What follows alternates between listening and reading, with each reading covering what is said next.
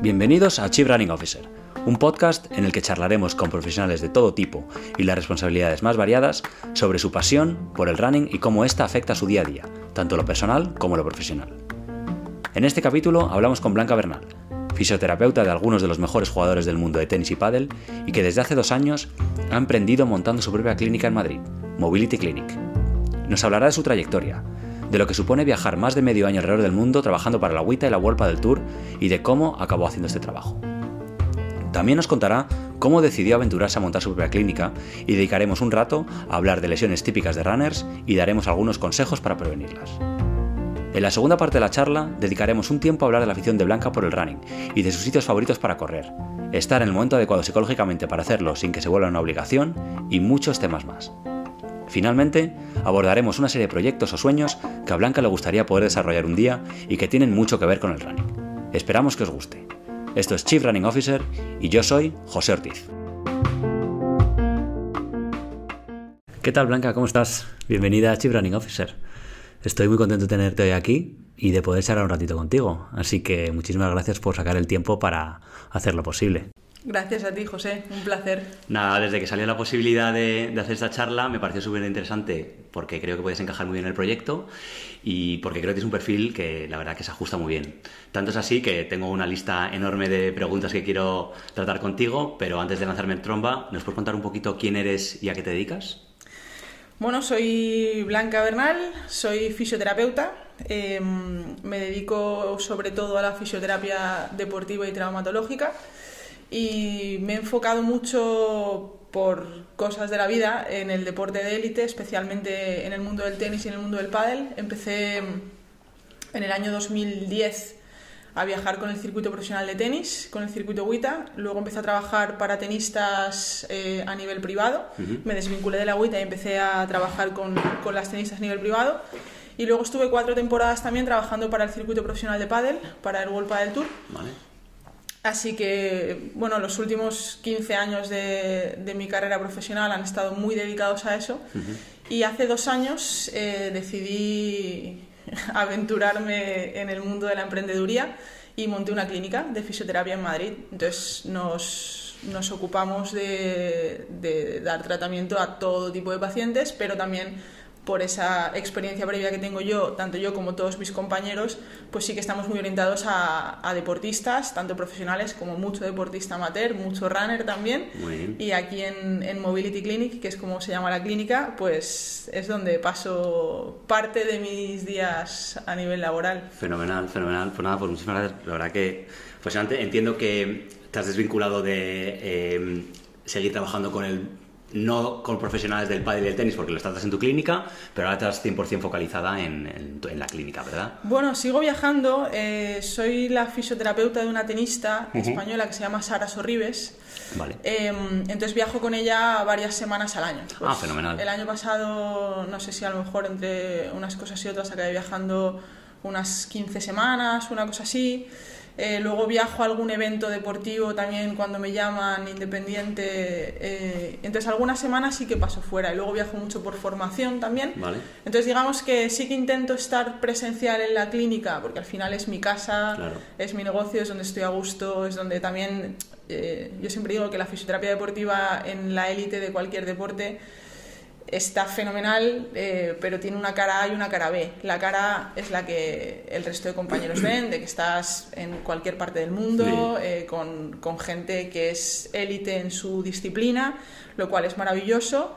Luego el trabajo en sí mm, es para mí en muchas cosas mucho más sencillo que el trabajo que tenemos muchas veces en clínica con los pacientes, pero no es la realidad de la fisioterapia. Es como una burbuja elitista al final, porque es muy elitista, pero no es la realidad y no es el día a día que a los fisioterapeutas eh, nos gusta o te puede encantar, pero a mí me encanta complementarlo también. A mí me encanta mi trabajo en, el tenis, me, me, apasiona, aparte soy una apasionada del tenis de toda la vida y me, me flipa a nivel biomecánico, a, todos los niveles. Eh, y cuanto más trabajas en eso, más lo conoces, más eres capaz de profundizar pero es que me encanta el paciente de la calle. Me encanta el paciente que viene a la consulta con un problema es porque me siento mucho más identificada con ese paciente que con el élite, porque yo en todos los deportes que hago al final no dejo de ser un paquete. Entonces, para mí, como deportista amateur, estar lesionado, pues es una faena, porque te priva de hacer lo que te gusta y lo que te divierte.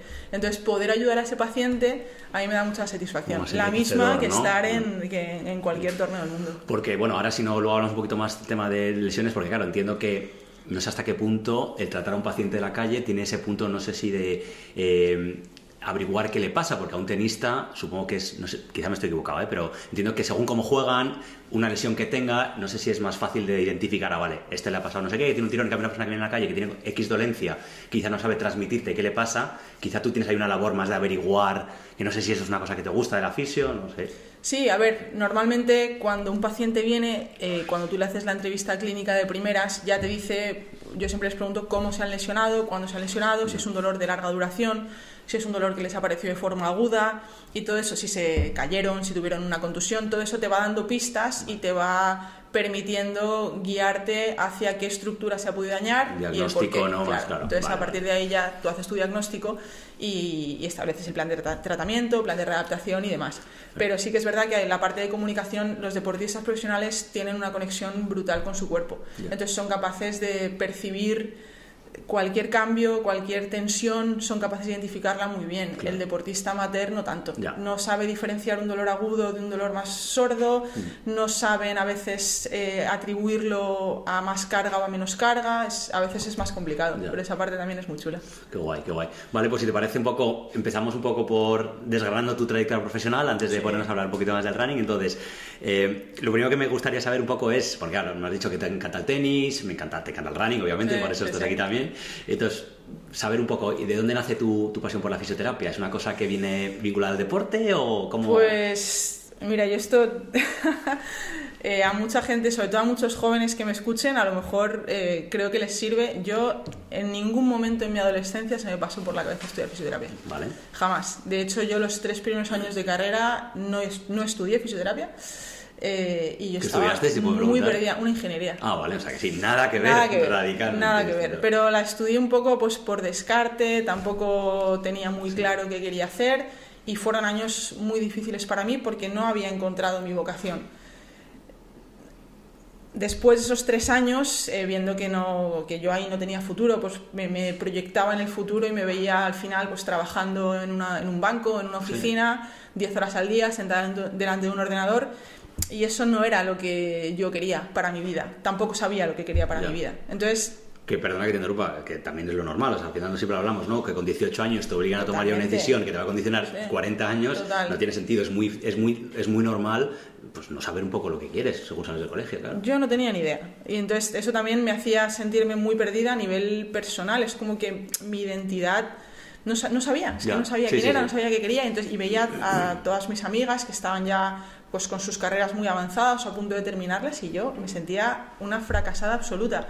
Y digo que le puede servir a, jóvenes que me puedan escuchar o a, no tan jóvenes. O a todo el mundo. Porque ahora yo considero, con de verdad toda la humildad del mundo, que he tenido bastante éxito en mi carrera profesional sin haber tenido una vocación muy clara. Entonces, eh, una vez encuentras algo con lo que te identificas y que te apasiona, aunque sea de segundas, aunque no lo hubieses identificado al principio, eres capaz de desarrollarlo a un nivel que realmente te conviertes razonablemente bueno en lo que haces simplemente por la pasión que le pones. No tiene nada que ver con los conocimientos que tengas. Yo siempre digo que, que no soy ni muchísimo menos de las personas eh, con más conocimientos en el mundo de la fisioterapia en España ni de lejos. Lo que creo que a lo mejor sí que puedo hacer un poco mejor es esa parte de empatizar, esa parte de ponerme en la piel del paciente, esa parte de dedicarle mucha intención a lo que hago, que al final hace, bueno, pues que por H o por B la vida profesional se me ha dado razonablemente bien. Qué bien, qué bien. A ver, y yo creo que lo que tú dices, la clave es la pasión, ¿no? Eh, es dar con una cosa que te apasione, mm. sin entrar aquí en mensajes rollo Mr. Wonderful, pero es verdad que encontrar algo que te motive, que te haga ilusión despertar por la mañana es fundamental para ser feliz y ser bueno en lo que haces. Y luego también incluso si has tenido ese momento de, duda inicial, como hablabas de la carrera, eh, luego dar con algo que sí te apasiona, te multiplica encima la ilusión, porque sabes cómo es estar mal o cómo es estar un poco perdida a nivel profesional, a nivel personal, y dijo, es que ahora tengo esto que me encanta, no puedo dejarlo escapar, ¿sabes? Y ojo, que también tardé, o sea, cuando, cuando, pasaron esos tres años, ya llegó ese verano y dije, yo tengo que hacer algo porque es que estoy, o sea, estoy tirando por la borda un montón de años. Y entonces ahí sí que pensé, vale, a mí qué me gusta. Dije, a mí me gusta el deporte, vale, ¿qué puedo hacer? Entonces se me abrió un abanico de tres opciones que yo pensaba que podía acabar vinculando al deporte. Uno era estudiar INEF, vale. el CAFIT, otro era estudiar fisioterapia y otro era estudiar periodismo y hacerme periodista deportivo. Cafit, el único, la única persona cercana que yo tenía que había estudiado eso era mi tío Luis, que para mí, yo siempre digo que hay gente que tiene de ídolos deportivos a Messi, a Cristiano Mm. Ronaldo, para mí es ¿Tu tío? mi tío, una persona como tú, como yo, que ese sí que es un apasionado del running. Sí. Y, y estudió en su momento INEF, pero luego acabó trabajando, nada que ver, acabó trabajando muchos años en Nike, eh, un, un puesto más empresarial que, Vale, sí, que deportivo. vale. Em, periodismo pf, era un cajón desastre donde cabe todo y que luego vete tú a saber. Y entonces dije, pues fisio. Y yo tenía una compañera fisio en, en mi equipo de básquet en ese momento. Entonces, pues sí que ven- venía y hacía prácticas con nosotras tal, y me hacía como gracia. Pero yo me acuerdo el primer día de clase, eh, primeras prácticas, que además empiezas pues con anatomía, con aprenderte todos los músculos, todos los huesos, tal. Y hay algunos huesos y algunos músculos que tienen palabras muy raras. Entonces me acuerdo llegar a clase, estar el profesor ahí explicándonos y yo en mi cabeza pensar, me cago en la puta otra carrera que no acabo. Es imposible que yo me aprenda esto. Pero bueno, poco a poco es verdad que le fui cogiendo el gustillo. eh, luego la verdad es que la carrera se me dio muy bien y luego el mundo laboral se me dio razonablemente bien también desde el principio. Qué guay. Y, Y aquí es estamos. como que sí, como que la fisioterapia me enganchó, pero sin de verdad sin, sin, sin ninguna expectativa por mi parte, porque no, porque no la tenía. Ya, pues qué bien. Bueno, pues desde luego doy fe que creo que te ha ido bien, porque desde luego la clínica en la que estábamos es cojonuda. Ahora hacemos sino un poquito de publi también para, para que la gente la conozca, pero nada, está genial. Vale, entonces, eh, ¿y de ahí cómo pasaste a trabajar para la WTA? Es curiosidad, porque me parece como un salto... eh, yo tenía eh, la- el último año mío de carrera. Yo para ganar algo de pasta entrenaba equipos de básquet. Y entonces surgió una beca en el departamento de fisioterapia de la universidad donde yo estudié, que es la Universidad San Pablo CEU de aquí de Madrid, una beca de ayuda al profesorado. Entonces apliqué, me la concedieron y entonces ahí tuve más interacción con algunos profesores, con la buena fortuna que uno de ellos, bueno, luego yo, yo también fui profesora en el departamento y uno de mis compañeros en aquel momento, que es Tomás Pérez, eh, que yo siempre le menciono porque al final creo que es el que me puso en el lugar exacto, en el momento preciso. Eh, luego, evidentemente, los propios méritos hacen que, que lo puedas desarrollar o no, Claro. pero Tomás Pérez es el director de los servicios médicos del Mutua Madrid Open. Vale. Entonces, yo empecé un año eh, en el Mutua, pues nada, de, de prácticas ahí en un rincón. Y cuando el Mutua Madrid Open pasó a ser un torneo combinado masculino y femenino, Tomás necesitaba como dos manos derechas, cada una para, una para el circuito ATP y otra para el circuito WITA. Vale. Y como yo eh, estudié en un colegio inglés y necesitaba a alguien que tuviese buen nivel de inglés, pues me escogió a mí. Y ahí empezó mi conexión con la WITA, pero eh, el primer año que yo hice este trabajo, yo allí no hacía de fisioterapeuta, yo ahí hacía de, pues como coordinadora, Vale. por así decirlo. Acompañaba a las deportistas al hospital a hacerse pruebas, traducía informes, acordaba consultas con médicos. O sea, pero sí relacionado con el mundo médico en Sí, general. o no sea, yo era como la, era como la coordinadora, el enlace de los servicios médicos del torneo Vale. para con los servicios médicos de la UITA. Vale. Eh, y ese primer año a mí me, me llamó mucho la atención el trabajo de las fisioterapeutas de la UITA, tanto es así que yo, súper valiente, con un año de experiencia profesional, les di mi currículum. Ah, Y el último día del torneo, cuando fui a recoger la sala, que ya se habían ido, vi mi currículum en la basura. ¿En serio? Sí, sí, sí. Y entonces pensé, bueno, pues aquí no está mi eso es de película, ¿eh? En plan, es el peli, momento sí, de- sí. de- aquí no. Aparte me acuerdo perfectamente la persona a la que se lo di, Ah, sí. dijo, sí, sí, tal, y luego lo tiró a la basura. Y el segundo año yo volví a hacer el mismo trabajo, pero ya sin ningún tipo de aspiración, evidentemente. Y ahí tuve la buena fortuna de que la persona, la profesional de la agüita con quien yo más interaccionaba, sí que me preguntó, oye, ¿tú el resto del año qué haces? Y le dije, no, yo soy fisioterapeuta. Y me dijo, ¿cómo que eres fisio? Pero si aquí no estás de fisio, digo, ya, porque no, no tenéis esa necesidad, Mm. pero el, el director médico pues ha considerado que, que este puesto lo hiciese un fisioterapeuta Ya. y, y soy yo. Y entonces ella me ofreció empezar a trabajar para el circuito ITF, del Ujú. cual era directora médica. ITF, que no ITF sé qué es como un escalón por debajo de WITA, por así Vale. decirlo. ¿Femenino o, o En no? femenino, sí. Vale. En- ITF es global, ¿eh? es masculino Vale, y femenino, pero yo iba a los torneos femeninos. Y ella, sin decirme a mí nada, le pasó mi currículum a la agüita también. Entonces yo hice como un par de meses torneos ITF y de repente me llegó un email de la agüita, oye, que te queremos entrevistar. Esto fue julio 2010. Vale. Y me dijeron que tenía que ir a Londres, al torneo Wimbledon, hacer una entrevista personal y estar tres días a prueba allí en, Qué guay, en la ¿no? sala O sea, de fisio. decir, no sé si alguien Sí, que le sí, sí. apasiona el tenis y de repente esta oportunidad es como para Wimbledon. sí, sí. Entonces estuve allí tres días que te hacen, pues eso, de hacer de todo, desde vendar a tratar un codo, un hombro, un lumbar, lo que sea.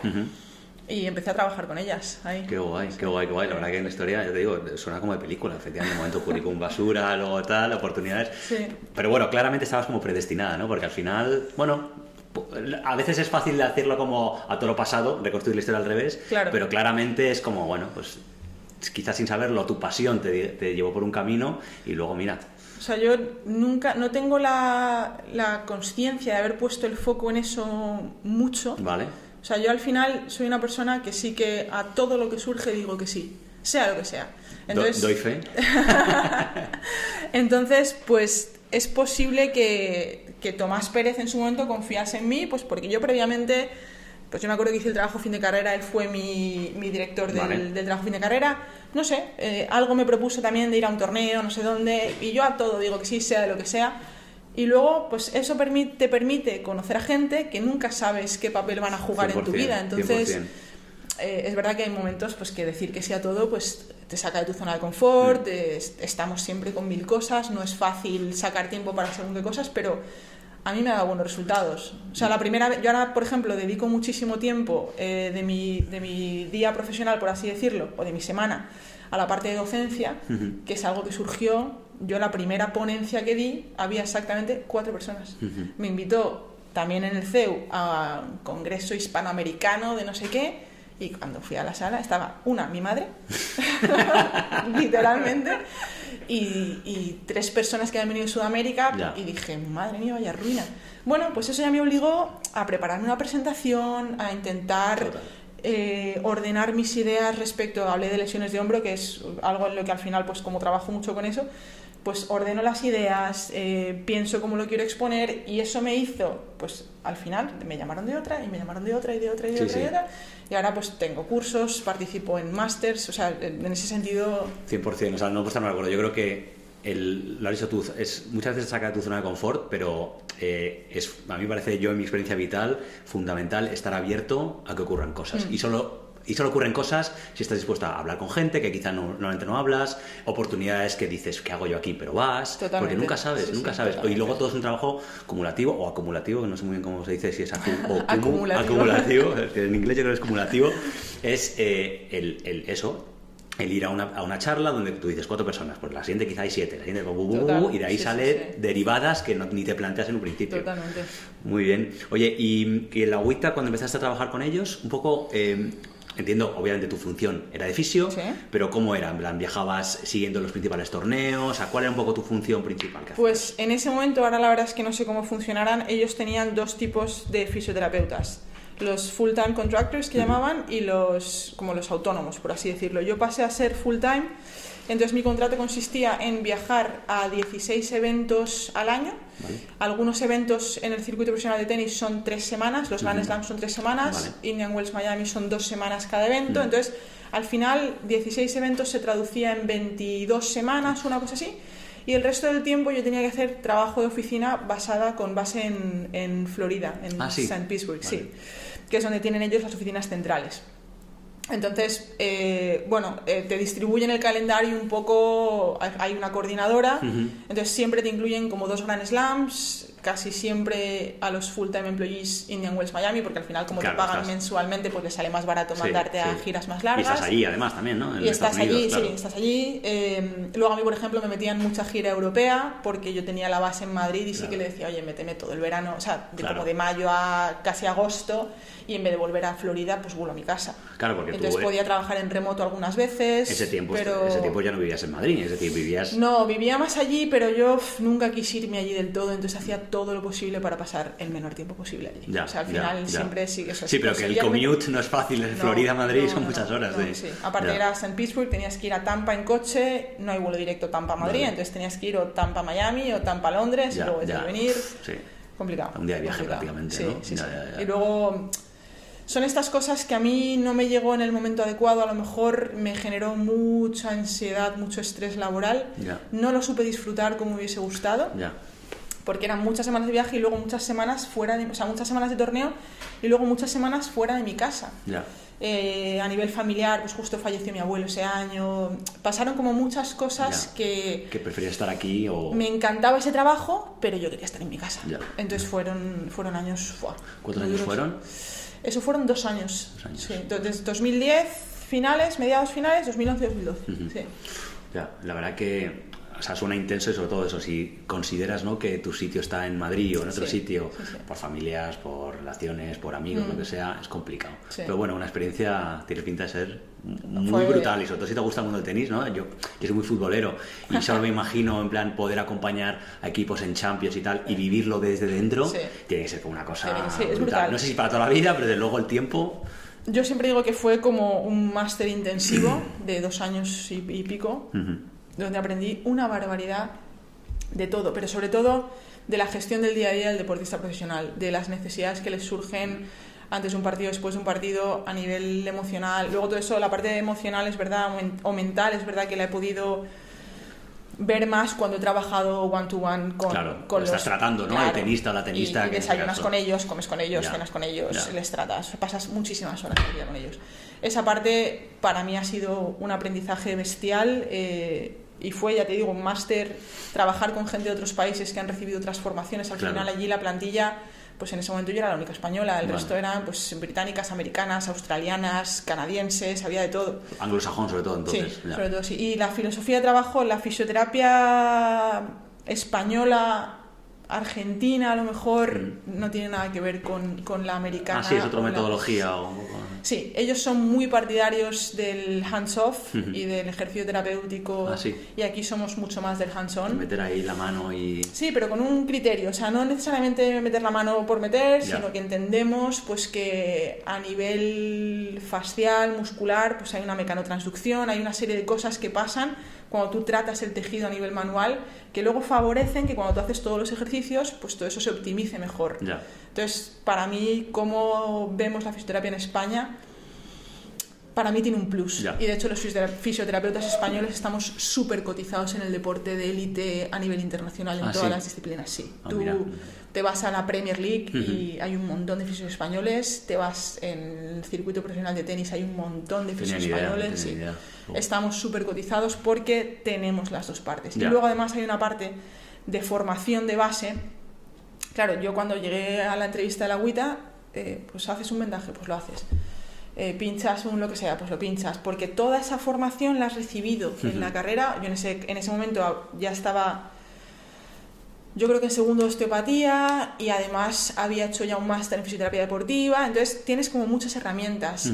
Entonces la formación que yo había recibido como fisioterapeuta en Estados Unidos son tres carreras distintas. Ya. Porque allí tienen el PT, el, el, sí, el, el physiotherapist, Vale. el, el trainer, que es como el que te venda, pero no te da masajes, porque el que te da masajes es el massage therapist. Vale. Entonces tienes el PT que te hace una movilización de hombro, pero para mandarte ejercicios te manda al trainer, pero para vale, el tejido blando te manda al massage therapist. Entonces, cuando de repente ven que una única persona tiene Los conocimientos de las tres cosas, claro. esas herramientas, esa tal, es que al final, claro, para ellos somos un chollo. Total, Somos total, un total. chollazo. Y luego lo ves en el deportista, porque nuestro tratamiento es más global, creo. O sea, creo que al final, eh, en el largo plazo, los resultados pueden ser muy parecidos, pero el deportista profesional es muy cortoplacista. Ya. Entonces necesita el ahora. Ya, y, Y luego también entiendo que a efecto relación personal con ese deportista, si yo me pongo en la cabeza de un deportista, creo que me daría bastante más tranquilidad tener afinidad con una persona que me trata todo,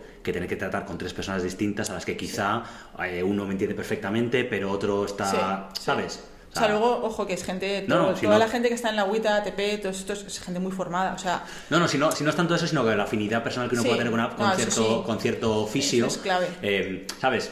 Un fisio puede determinar que lo que tiene que hacer, oye, como es una sola cabeza que te dice, haz este tipo de ejercicio, te vendo de esta forma y te trato así. Pero si son tres personas, aunque estén súper formadas, quizá cada uno puede de una forma un poco diferente, entonces Totalmente. puede entrar la duda en la cabeza del deportista. No sé, me parece que siempre Sí, es más pero fácil es- lidiar con una persona que con tres. Pero vamos. Sí, no, luego pasa también con el paciente de la calle, también pasa. Yo siempre digo que, que todos, todos los pacientes tienen el mejor fisio del mundo. Mm. Por tanto, somos todos muy buenos o hay una parte muy subjetiva Ya, en, ya. en lo que tú percibes de la persona que te está tratando.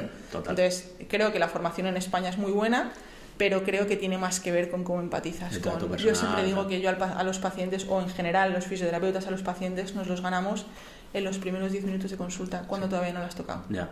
Y tiene que ver con cómo les recibes, tiene que ver con cómo es el ambiente en tu clínica, tiene que ver con si les miras a los ojos o no, tiene que ver con que les dejes hablar y les dejes explicarte lo que les pasa, porque están acostumbrados a consultas médicas a lo mejor de un minuto. El traumatólogo, el que, que los pobres traumatólogos y pobres médicos van petados de Sí, sí, pacientes, total, tienen un paciente total. cada dos minutos, Sí. entonces te miro una prueba a ver qué te pasa, si no, te mando esto, tómate. Y simplemente que le permitas al paciente comunicarte qué le pasa, cuándo le pasa, cómo le pasa, que le mires a los ojos, que le des tranquilidad de, oye, que se va a solucionar, ya te lo ganas y no le has tocado. Ya, tenéis, sí, yo creo que tenéis un componente un poco también como de psicólogos, ¿no? A veces, sobre todo hay gente que está... O sea, hay que tener eh, una parte de empatía y de, y de inteligencia emocional alta. Sí, a eso me refiero, no Sí. tanto psicología, obviamente, pero sí el saber que hay gente que viene quizá muy frustrada por algo. Totalmente, sí, sí. Entonces, si tú de repente llegas y le dices, "Eh, esto no es nada, o, ¿sabes? O, "Ah", entonces, hay gente que necesita Sí. a veces que le escuchen. Total. eh, Luego gente- también, también tenemos que, con pacientes que vienen muy preocupados, Sí. la delgada línea entre relativizar sus problemas, pero que, que sientan que les escuchas y que les prestas atención, que no piensen que es que pasa importancia. él, ¿no? Total, Entonces, total.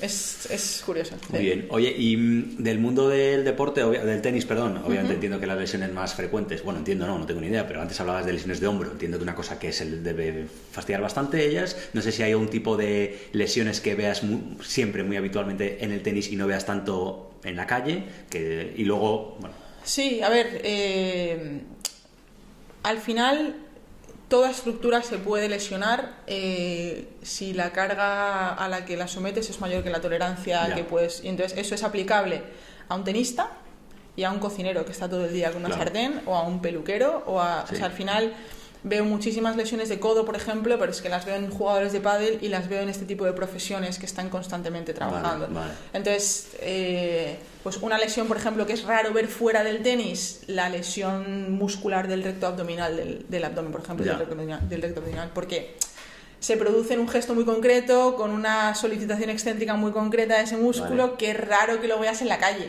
ya, pero es- eso es un poco haciendo, por, por entender un poco para los que Cuando, están cuando van a para sacar, un saque, por ejemplo, es, ¿no? cuando van a sacar, los tenistas eh, hiperextienden la columna lumbar y rotan. Claro. Entonces, desde esa posición tienen que salir hacia adelante para impactar la Claro. pelota. Entonces, por un lado va el hombro, Mm. pero hacen una activación del recto abdominal muy potente. Entonces, eso repetido una vez, otra vez, otra vez, otra vez, pues a veces les lleva a lesionarse. Esa es la lesión como más distinta Vale, que no vale, sueles ver en la calle. O sea, si me apareces tú de la nada con una lesión del recto abdominal, te digo, vete al médico porque Algo raro has algo hecho. raro has hecho, claro. vale. Oye, y, y siendo esto un podcast de running, eh, ¿las tenistas o los tenistas eh, corren? Eh, ¿O es una cosa como que es muy lesiva o, o castiga las articulaciones para ese tipo de deporte? Bueno, hay un caso que yo siempre cuento que a, que a mí me fascinó, que es una tenista que estando en activo Ujú. y estando entre las 10 mejores del mundo, corrió una maratón por debajo de 3.30, que es. Caroline Wozniacki. Sí. Qué Sí. bestia. La tía era, está retirada ya, Ujú. eh, físicamente era una mala bestia. Y yo me acuerdo la época, porque se, se preparó la maratón de Nueva York, y yo me acuerdo perfectamente el verano que estaba entrenando más. Entonces, claro, yo estaba, estaba en los torneos, entonces veías que había jugado un partido de hora 50 y se iba a la cinta y se cascaba una hora a 13 kilómetros por hora. En serio, encima Sí, en cinta. o encima sea, en cinta, sí, sí. es lo más coñazo del mundo. Sí, eh, pero bueno, esta gente también, pues, Ya, ya. gente que Otra pasta. O sea, que Sí, no, es, es otro nivel. Eh, entonces, el running per se no es el mejor deporte para un tenista. Uno, por el tipo de. por los impactos, o sea, los tenistas ya sufren muchos impactos de base en Sí. su práctica diaria.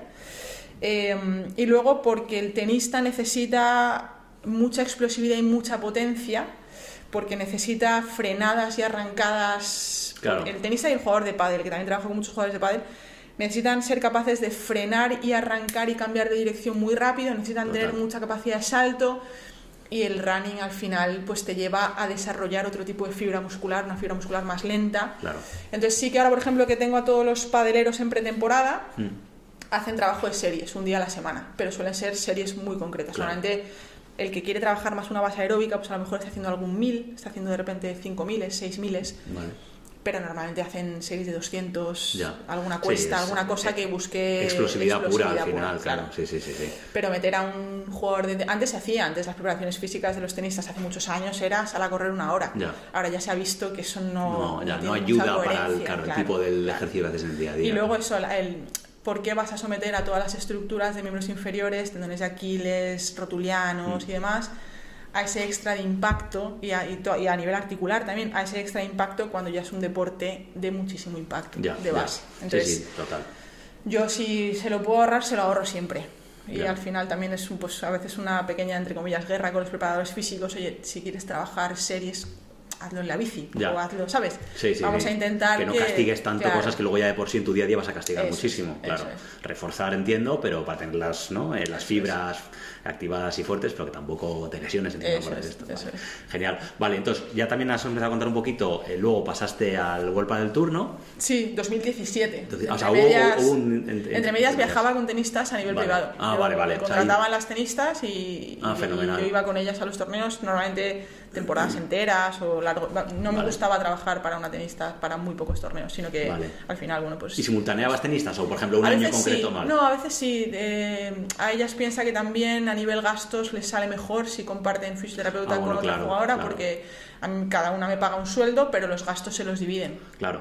Entonces sí que solía trabajar con dos tenistas simultáneamente Ah, casi siempre. Sí. E intentabas de alguna forma que. Esto es curiosidad logística, básicamente. Intentabas que los que fuesen tenistas que tuviesen un- unos circuitos parecidos. Claro, ¿O normalmente eran tenistas hacías de un poco? ranking parecido. Vale. También porque son las que se pueden permitir llevarse a un fisioterapeuta a nivel privado con ellas. Claro, pero Entonces, decir que si eran, por ejemplo, que no, que no, que no fuese una muy tendente a pista dura y otro a, cir- a circuitos, a, a Bueno, es que hay, de- hay pocas semanas en las que tengas la opción de jugar en dos superficies diferentes. Ah, Normalmente bueno, el circuito de tenis va por, bueno, por continentes o por, o por sí, giras. Entonces, ahora, por ejemplo, en Australia, pues tú en Australia puedes jugar en Brisbane o en Sydney, por ponerte un ejemplo, Vale. pero los dos son pista dura. Vale. Luego te viene, cuando se vengan a Europa, pues podrán jugar en, me lo invento, Marrakech, bueno, Europa, Marrakech, sí. justo es mal ejemplo, pero la gira de tierra, Vale. pues podrán jugar Ah, en ahora Marrakech o en Estambul. ¿no? Hasta pero, Garros, digamos, claro, o- claro, eso es. claro, claro. Entonces sí que intentaba que fuesen a los mismos torneos. Cuando no iban a los mismos torneos Mm. por lo que fuera, pues... Oye, hablas con una con otra, ¿qué necesidades tienes? ¿Te va bien si me voy con esta que está medio tocada? Oye, no, Ya. por favor, vente, que no sé qué. Bueno, Vale. pues lo vas. Pero no era lo normal. Lo normal es que. Porque lo normal también era que me llevasen a los torneos como más importantes y eso al final los juegan todas. Claro, Entonces, claro, claro, claro, claro. Muy bien. Oye, ¿y en qué momento entonces? Supongo que ya aquí empezaste a tratar a jugadores de pádel o no sé si fue a raíz, Eh, entonces en qué no, empiezas? eh, empecé porque ya me como que me paré un poco de viajar con el tenis, hice una temporada y pico en un equipo de básquet Vale. de primera división de aquí de Madrid, empecé a pasar más O sea, consulta en Madrid y entonces en el circuito profesional de pádel se les quedó un- la vacante de fisioterapeuta y entonces eh, sabían que yo estaba medio libre y me llamaron y entonces empecé a trabajar allí. Estuve las temporadas 17, 18, 19 y 20 Ahí las temporadas son, sí, son como años naturales. Vale. Pues estuve 2017, 18, 19, 20. O sea, con COVID y todo. Con COVID, sí, Joder. sí. Y, COVID fue- igual que la agüita tiene la sede hoy en, decías, en Florida, eh, Mm, la, el World Padel Tour la tiene aquí en Madrid. Bueno, o sea, que mucho más cómodo para ese sí. sentido. No, aparte ahí con ellos yo cubría los eventos y luego el resto del tiempo podía dedicarlo a lo que yo Ah, sí. No tenías trabajo de solo oficina eventos, para- no. ah, en ese sentido el pádel todavía le falta por Claro. desarrollar. El pádel es un deporte que ha crecido masivamente a nivel amateur y el circuito profesional ha crecido muchísimo en los últimos años. Pero todavía le falta profesionalizarse en muchas cosas. O sea, con el tenis Entonces, nada que ver. No, nada, que ver, nada que ver. Sí, bueno, ¿no? o sea, creo que no, no sé cuánta gente conoce a quiénes son el 1 y el 2 de pádel a nivel mundial. ¿sabes? Yo creo que es solo los que les gusta mucho el pádel. No Te sorpre- pues te sorprenderías porque ¿Sí? desconoce, desconoce muchísima gente. O sea, el, el pádel en España al que le gusta le encanta Mm. Y ha pegado un boom impresionante en los últimos años. Y yo creo que en España más gente sabe quién es el número uno del mundo de pádel Puede ser, ¿eh? que quién es la número uno del mundo de tenis. 100%. Tú no sabes ahora mismo quién es el un número uno del mundo de tenis. pillado, la verdad. Es una verdad polaca. Es, verdad que- es una polaca. Es una polaca que se llama Iga Swiatek, sí. ¿Cómo se llama? Iga Swiatek. Ah, vale. Swiatek. Sviatek, Sí. vale, sí, sí. No, no, no, la verdad que ni idea. También Y- es verdad que yo creo que desde que un poco de la desaparición de, obviamente no Conchita de Arancha, pero que yo creo que desde que tampoco hay tanto española, eh, un poco, bueno, sí, obviamente está... Hay eh, es que el, el tema del... hay muchísima rotación entre las primeras cabezas. Yo lo que veo, del, creo que hablo desde. No quiero ser aquí eh, ofensivo con el mundo del tenis femenino, pero que sí que es verdad que yo creo que eh, en- para el público mainstream en general ha perdido cierto punch que quizá podía tener en los 90, que la gente seguíamos mucho con Chita, Arancha. Los que somos no tan fans del tenis, Pero ¿vale? el tema, el- al final, es que el público sigue lo que la prensa oferta. No, no, 100%. Y al final tú en los años 90 pues tienes unas figuras que son Serena Williams, María Sharapova, que son muy comerciales. Sí, sí, son sí. tías que venden un montón, que venden a nivel internacional. A día de hoy hay muchas más tenistas en el top 100 españolas de las que te puedas llegar a imaginar. El problema es que por H o por B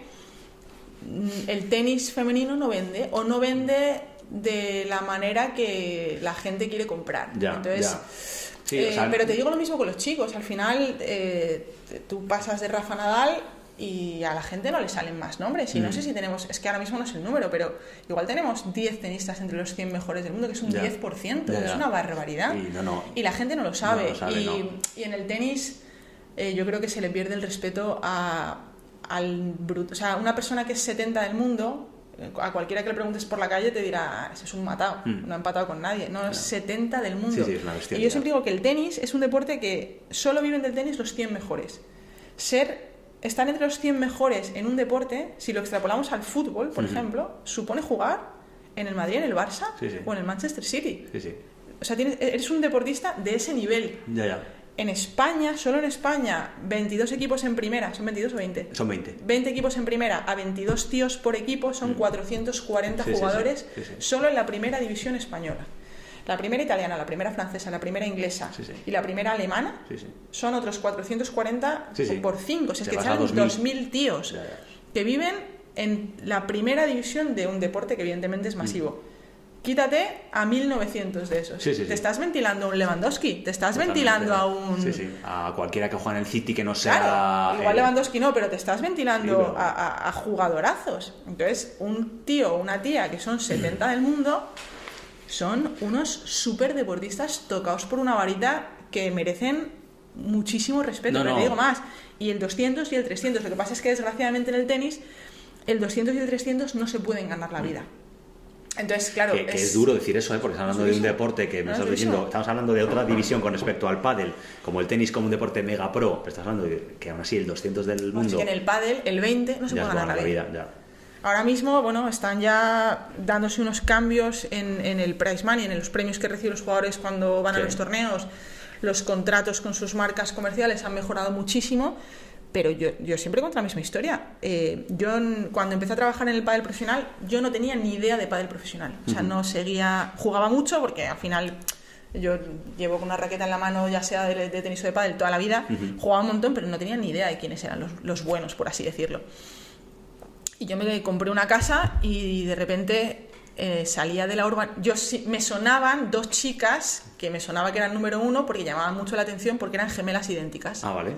Entonces de repente pues entraba yo a mi urbanización y vi salir de mi urbanización a una chica con un carro de bolas, el típico piqui para Sí, recoger las sí. bolas, y era la número uno del mundo, que estaba en mi urbanización dando clases De verdad. a un matado como yo, como podía ser Sí, yo. sí, a cualquiera que se pueda permitir, Y en plan de. pensé, ¿pero qué deporte es este? No, que se lo pueda permitir, no, José, que cobran dos duros las pobres, cobraban dos duros. Quería decir o eso, que es quiere que- decir, a cualquiera que quiera dar clase de quiera podría dar a la uno del mundo. Claro. es acojonante eso. Nos cruzamos, yo en ese momento no la conocía personalmente y pensé, ¿pero qué deporte es este? Total. Que el número uno del mundo, el mejor, tiene que estar dando clases por las tardes. Es increíble. Entonces eso afortunadamente va mejorando y ahora ya pues entre las 10 mejores parejas del mundo no tienen que complementar Sí. sus entrenamientos con otra con clases o con tal, pero te vas a la pareja 13 y a lo mejor sí. Ya.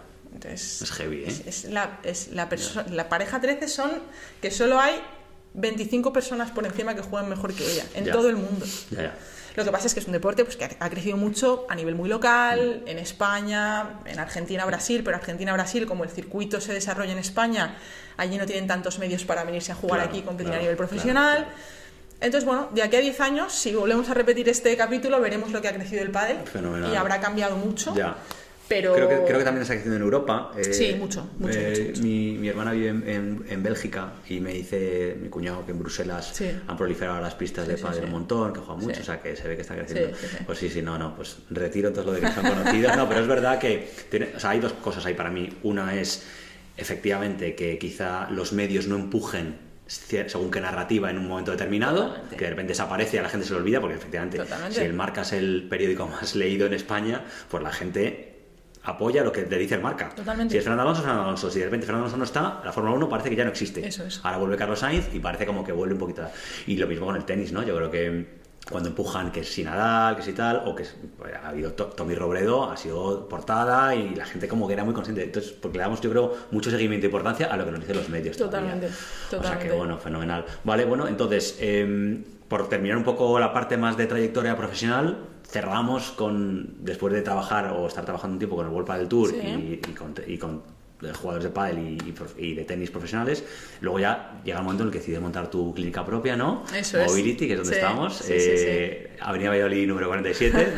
Cuéntanos un poquito, a ver, puedo entender qué te mueve a, a montar la clínica, pero como que en qué momento hiciste tu cabeza, dijo, oye, esto tengo que yo hacerlo por mi cuenta, qué te, qué te movió a hacerla. Pues em, yo tenía la idea de montar una clínica desde hace muchísimos años. Vale. Al final era una... Bueno, sí, es como que como fisioterapeuta no tienes demasiadas salidas eh, si no es como el autoempleo, por así decirlo. Porque no tenemos presencia en la sanidad pública prácticamente. em, entonces te quedan salidas que es trabajar para una mutua, una aseguradora, Sí. que al final es un trabajo muy mecánico, eh, muy poco agradecido, recibes 20 pacientes la hora, no les puedes dedicar tiempo, o trabajar en una clínica eh, contratado o trabajar por cuenta propia. Entonces eh, yo la idea que siempre tenía en la cabeza era en el futuro acabar montando mi clínica. Pero como empecé muy pronto a viajar mucho, pues no se me daba. Al final era irreal pensar en, en viajar 25 semanas al año y tener una clínica. Entonces, bueno, la vida al final como que me fue llevando a estar un poco más asentada en Madrid. Yo ahí seguía con el Vuelta del Tour, pero al final el Vuelta del Tour para mí eran pocos viajes para lo que estaba acostumbrada, porque eran 12 semanas, una cosa así. Vale. Entonces empecé a pasar más consulta en Madrid. Y ahí la idea pues fue teniendo más presencia en mi cabeza. Entonces, durante ese par de años, pues yo iba mirando locales. Y de repente estaba suscrita a los anuncios de Idealista. Como todos y estamos, entonces ¿no? eh, A otro nivel. surgía un local, yo qué sé, en la Avenida Filipinas, y me iba a verlo. Y, Oye, pues fenomenal por esto, por esto, por esto, pero se aparca fatal, siempre hay mucho tráfico, no me gusta. Surgía un local detrás del Bernabéu, pues me iba a verlo. Ostras, pues me encanta, pues está lejísimos de mi casa, eh, no voy a tener calidad de vida, 40 minutos de ida todos los días, tan imposible. Y yo tenía el sueño en mi cabeza utópico total de poder ir en bici a currar, que es algo como muy europeo, pero cero español. Y, cero de Madrid. Y cero de Madrid, pero no sé por qué yo tenía esa pedrada de, oye, ¿cómo molaría poder ir en bici a currar, poder estar como en un entorno abierto, tal? Bueno, ahí estaba. Y un día en un torneo de pádel, once y pico de la noche, muy aburrida, ya de esperando a que acabasen los partidos, tal, me entró un anuncio idealista con este local en el que estamos. Vale. Entonces, joder, pues la avenida Valladolid pues me pilla bastante bien de casa, está pegada a la casa de campo, que es una gozada, se accede bien desde cualquier punto de Madrid, eh, joder, se aparca bien, pues voy a ir a verlo. Y vine a verlo y, y me enamoré. Sí, ¿no? Y entonces fue, bueno, que como justo encontré el local, pues había llegado el momento. Que no había llegado en los dos, tres años anteriores, que a lo mejor fui a ver, tampoco fui a ver una barbaridad, pero sí que vi 8 o 10 locales, sí Vale. que vi. Entonces, bueno, también los veía pues de uvas a peras. Ujú. Pues me surgía algo, venga, pues voy a ir a verlo. Ya. Pues no me encaja, tal. Vale. Y este lo vi pues a el último trimestre de 2019, Ujú. por ahí, sí. O sea, otra vez lo mismo, justo Sí, pre-COVID. Pre-COVID, sí, sí. Yo empecé las obras de este local un 15 de febrero de 2020. Muy guay. Ya ves. ¿Y tuviste que parar o no? al revés? Sí, tenías- sí, sí, tuve que parar, sí, sí. Sí, a ver, de hecho, igual, igual un poquito antes del 15 de febrero, pero sí, llevábamos tres semanas de horas, ya habíamos tirado abajo todos los tabiques que nos queríamos fusilar, habíamos... habíamos sí, esto era un banco, esa- esto era un banco, sí. Y, y me tuve muchas dudas porque dije, ¿qué, qué- o sea, ¿dónde voy yo ahora abriendo una clínica? Ya. Es que si no sé ni lo que va a pasar. Entonces hablé con, con mi arquitecto, le planteé todas mis dudas eh, y la verdad es que me ayudó mucho. Me dijo, mira Blanca, si tú en tu cabeza está hacerlo, tienes el local, ya hemos empezado, tira para adelante y ya verás luego, si no la quieres abrir inmediatamente, pues pero la obra ya hazla porque Claro, claro. ya tenemos el proyecto, ya tenemos todo. Y así lo hice. Mi idea era haber inaugurado mm, en septiembre, justo después de verano, Sí, pero al final me fui a casi diciembre. bueno. 23 de noviembre inauguramos, Noviembre no, del 2020, 21, sí, del 20, Del 20, el 2020, joder. Ya ves. Entonces, a ver, yo siempre digo lo mismo. eh, como yo no tenía ni idea de lo que suponía montar un negocio y todo el mundo me había anticipado que los primeros años eran durísimos, pues pensé, pues de muy duros a durísimos, Total. tampoco me voy a enterar. Al final, Total, no tienes nada con que compararlo, Claro, no tengo claro. nada- entonces dije, pues oye, yo me tiro. Y, y cuando ya haya pasado el estrés del COVID, también habrán pasado los primeros años de mi clínica. Claro. Y bueno, al final tampoco tengo nada con qué compararlo porque es la primera clínica que abro y, y espero que la última, porque espero Que dure esto, mucho tiempo. sí, que dure mucho tiempo y que nos dé para lo que nos dé, pero que sea aquí porque creo que es el tamaño El perfecto y sitio es todo. espectacular, de verdad. Eh, pero creo que está yendo razonablemente bien con todos los handicaps de un negocio que acaba de empezar y de bueno Bueno, y de la incertidumbre esa con la que tú dices de empezar, con todo el tema del, del COVID. O sea, yo ahora ya se nos olvida, pero es que hasta hace nada tenemos que estar tú y yo aquí con mascarilla. Totalmente. Tratando sí, pacientes Bueno, yo todavía tengo que estar tratando con mascarilla. tratas, sí, claro, sí, pues lo esto al final es un centro es sanitario. médico sanitario, claro. Y claro, no han hecho la diferenciación. Pues yo entiendo que no es lo mismo un hospital con enfermos respiratorios Claro. que una clínica de fisioterapia o de podología. Pero bueno, al final la Pero normativa bueno. es la que es. Pero sí, sí, sí, todavía. Ya, joder. Pues nada, pues, oye, pues enhorabuena de porque la verdad que está, está fenomenal. Y aquí entonces, antes me contabas un poquito el tipo de gente que tratas, que tratas también de todo tipo, pero Sí. bueno, estando especializada un poco quizá por tu trayectoria profesional, también en, en profesional, en tenistas y demás, eh, imagino que también tratarás gente que corre, ¿no? O sea, Sí, mucho runner aquí. Sí, sí, esta zona al final es, es zona de running Claro, total. sí, sí, aquí al lado de la casa campo, maratón, media maratón, Sí, pasa sí. todo por delante. Claro. o sea que a- eh, en las próximas carreras podrás tú tener aquí baffles y todo como tiene la peña fuera animando, estaría guay. Oye, y dos, por ejemplo, para tratar- entrar ya más directamente en el tema del Sí. running, ¿vale? Eh, cuando tú tratas un runner eh, aquí, ¿cuáles son las lesiones más comunes que tú, tú sueles encontrar en la gente que corre? Nos encontramos mucha, lo que llaman rodilla del corredor, Vale. que es mucha cintilla iliotibial, el cintillazo, síndrome de la cintilla iliotibial, cara lateral de la rodilla. Eso es muy técnico para mí, eso que... Bueno, eh, ¿sabes este músculo que va por la cara externa al muslo? Sí. La cintilla iliotibial que es tan, tan rígido, tan... Sí, sí. Pues donde inserta, que te coge justo la cara lateral de la rodilla, hay muchas veces...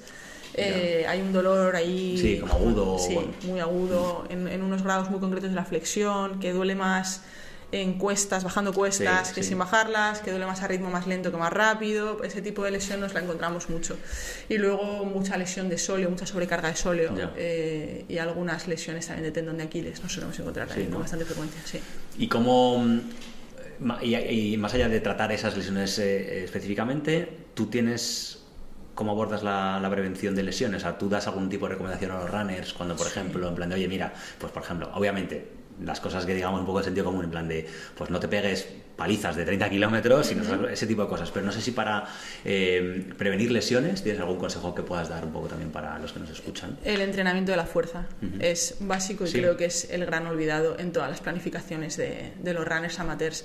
Al final, cada paciente que viene aquí con una patología sale de aquí con, o sea, durante el tratamiento hay una parte que es la terapia pasiva, por así decirlo, que es lo que hacemos los fisioterapeutas. Vale.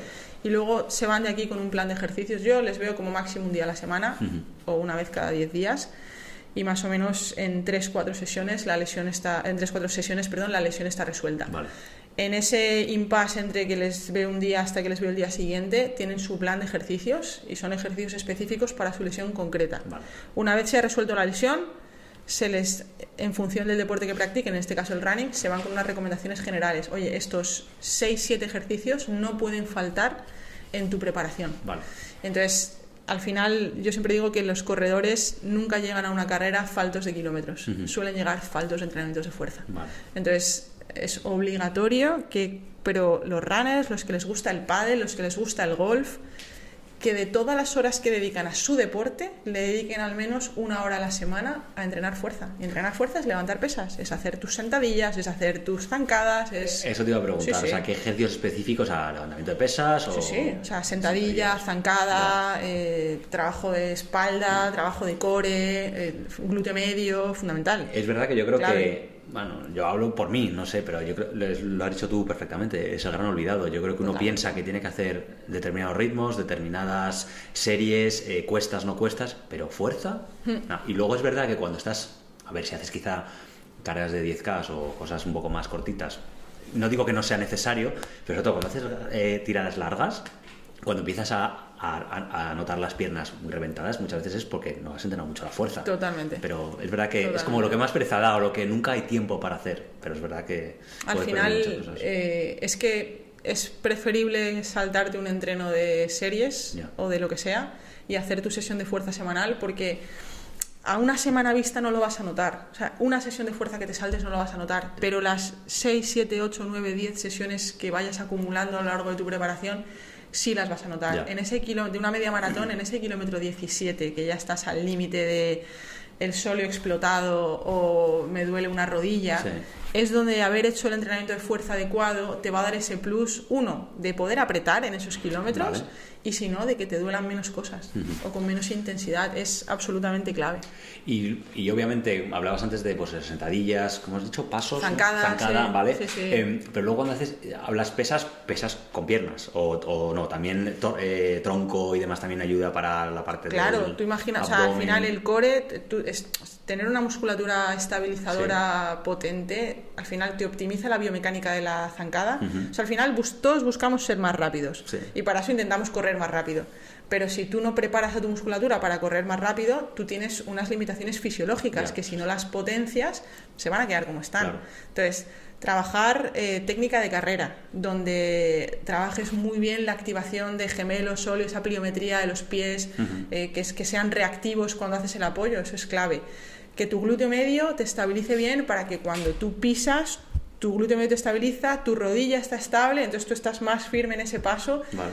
Esos son eh, como pequeños sumatorios que acumulados a lo largo de los kilómetros Claro, claro. es una barbaridad. Son muchísimas pisadas, muchísimos gestos, Claro. durante mucho tiempo. Sí, sí. Fe- Fenomenal. Oye, pues genial, porque además luego si no te pediré a ver si tienes algún vídeo, alguna cosita para... Porque entonces en notas del episodio Vale. podemos poner como un plan tipo de ejercicio recomendado. Vale, no tengo, pero lo puedo Bueno, o lo vemos hay algo, ¿vale? Vale. O si no lo pones simplemente como cómo lo hemos llamado, ¿vale? Vale, O sea que genial. fenomenal, Vale. Eh, vale. Y luego, por ejemplo, si tuvieses que dar algún consejo a un corredor que está empezando ahora mismo, eh, para evitar lesiones sobre todo, le dirías en plan de, oye, pues lo que hemos dicho quizá, oye, no, no olvides la fuerza y algún consejo más que se te ocurra que le pueda ser relevante a nivel fisioterapia.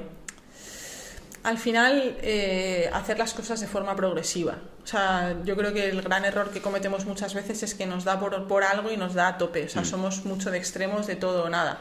Entonces, una persona que nunca ha corrido, pues tendrá que empezar haciendo cacos, caminar, correr, eh, donde caminar ocupe mucho más tiempo que correr, que progresivamente vaya invirtiendo eso y correr ocupe más tiempo que caminar, hasta que pueda correr 25 minutos de golpe, hasta que pueda correr 45, hasta que pueda correr una hora. Pero mucha gente pasa de la nada a prepararse un maratón en tres meses. Ya, bueno, No, eso es, que una eso- locura, es que claro, eso no se puede. total, total, total. De hecho, se comenta que hay un número mínimo de kilómetros y hablan de miles que tienes que tener acumulados en las piernas antes de poder enfrentarte de forma óptima a un maratón Sí, sí. y estoy de acuerdo y yo fui la primera que cuando corrí el maratón de Madrid aquí en el año 2017 yo no llevaba esos kilómetros en las piernas Y lo pagaste. y lo pagué Ya. y lo pagué Eh, es lo que tú dices, yo creo que es que es. eh, bueno, es que es fundamental. o sea, es que la gente no tenemos la paciencia, no tenemos la información y. Oye, oye.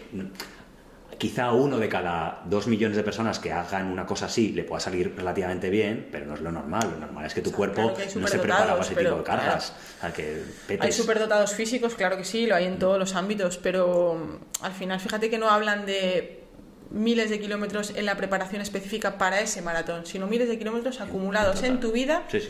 en ese tipo concreto de desplazamientos. Porque yo kilómetros acumulados en las piernas llevo... Claro, desde que no naces, te, ¿no? No te quiero ni contar, claro, claro, y yo que he hecho muchísimo Básquet, deporte, básquet, tenis, tenis, yo claro. de, de los eh, 10 a los 16 años hacía deporte los 7 días de la semana, o sea, dos horas cada día.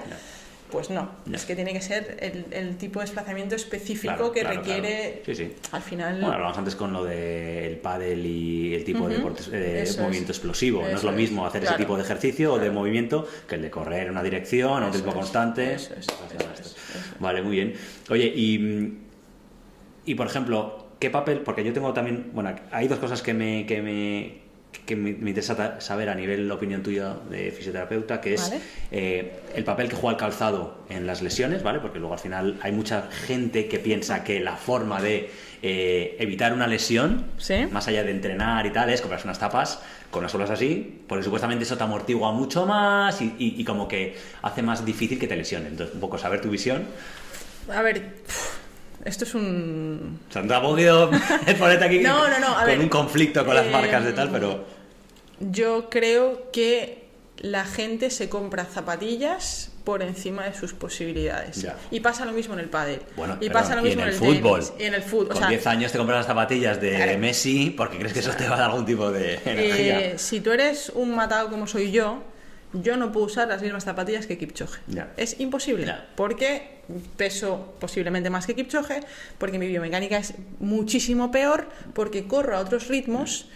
Entonces, esas zapatillas están diseñadas para un perfil muy concreto de corredor. Igual que las palas de pádel. Todo el mundo quiere la pala de Alejandro Galán.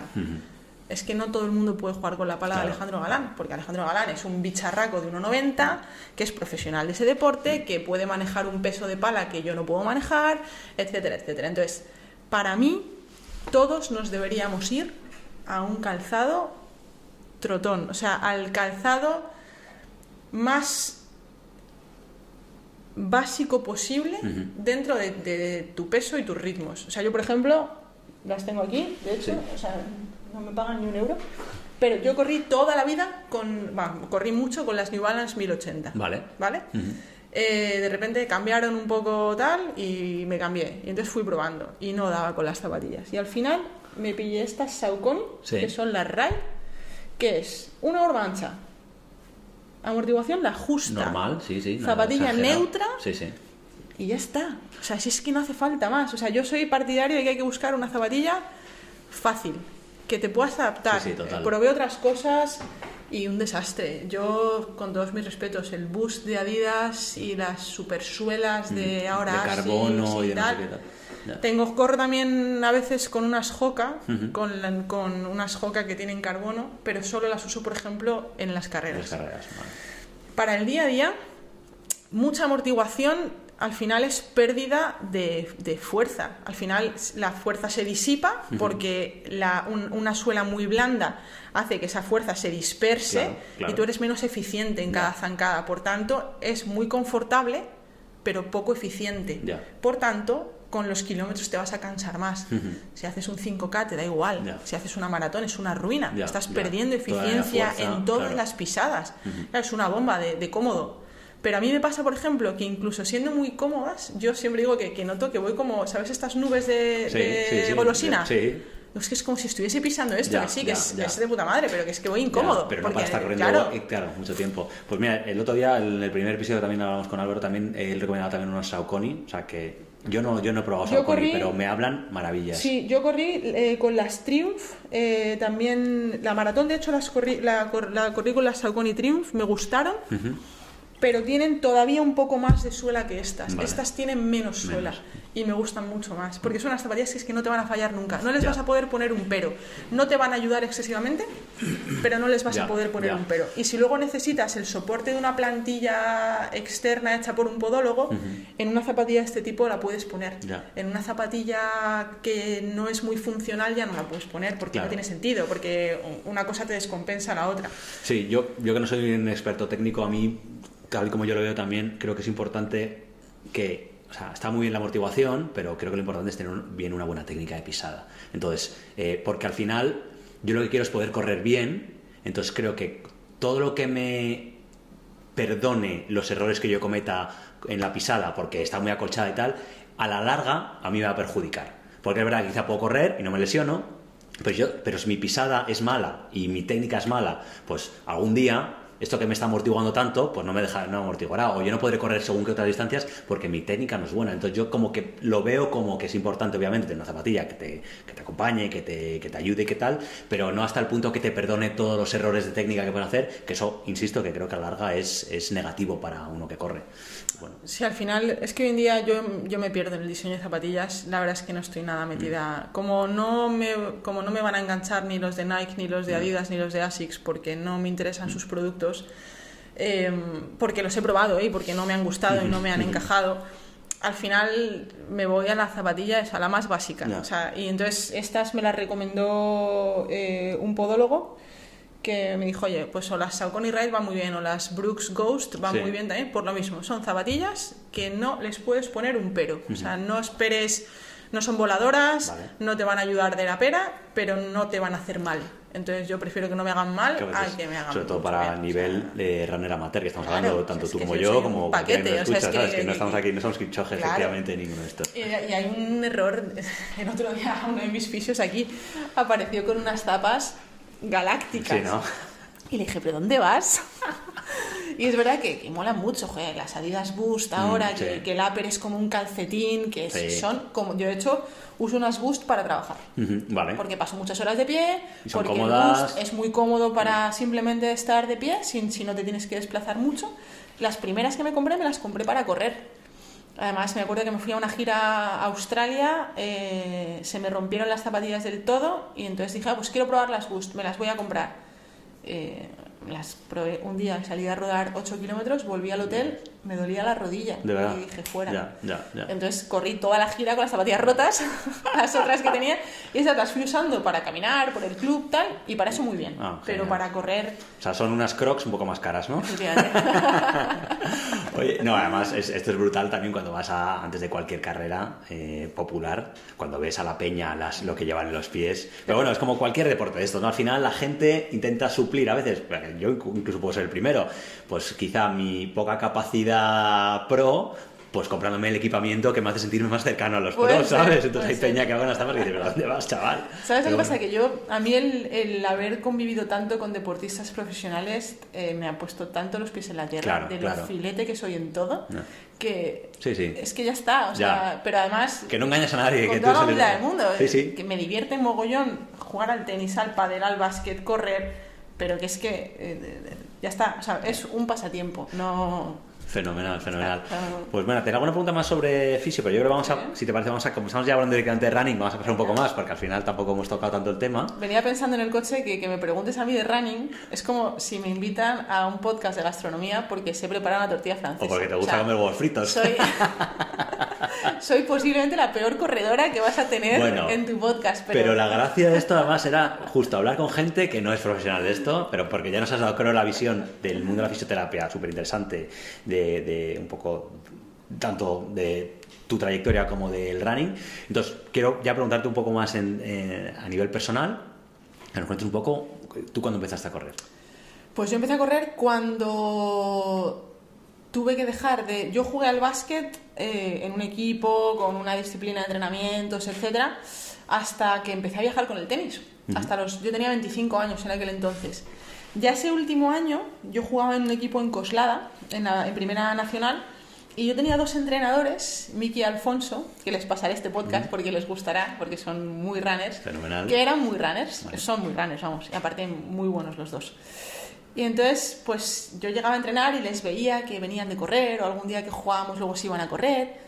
Y ese año yo no jugaba mucho, o sea, entrenaba todos los días y tal, pero luego en partido no, no salía muchos minutos. Vale. Y yo que venía acostumbrada a hacer mucho deporte, sentía que me faltaban horas de entreno al Sí, final, a sí, lo sí. largo de la semana. Entonces, eh, yo vivía en esa época en casa de mi madre, que vive en el, en el canal Vale, de claro. la Avenida Filipinas. Sí. Y entonces eh, vive en- vive en Ciudad Bermúdez y tenía el canal detrás. Entonces, pues algún día dije, voy a salir a dar unas vueltas a esto. Mm. Y el primer día salí 20 minutos y entonces iba pues como un día a la semana, Vale. muy tranquilamente. Y cuando ya me dio por correr mucho más fue cuando ya tuve que dejar el básquet porque empecé a viajar claro, yo estaba acostumbrada a mis 10 horitas de deporte a la semana, pasara lo que pasara. Ya.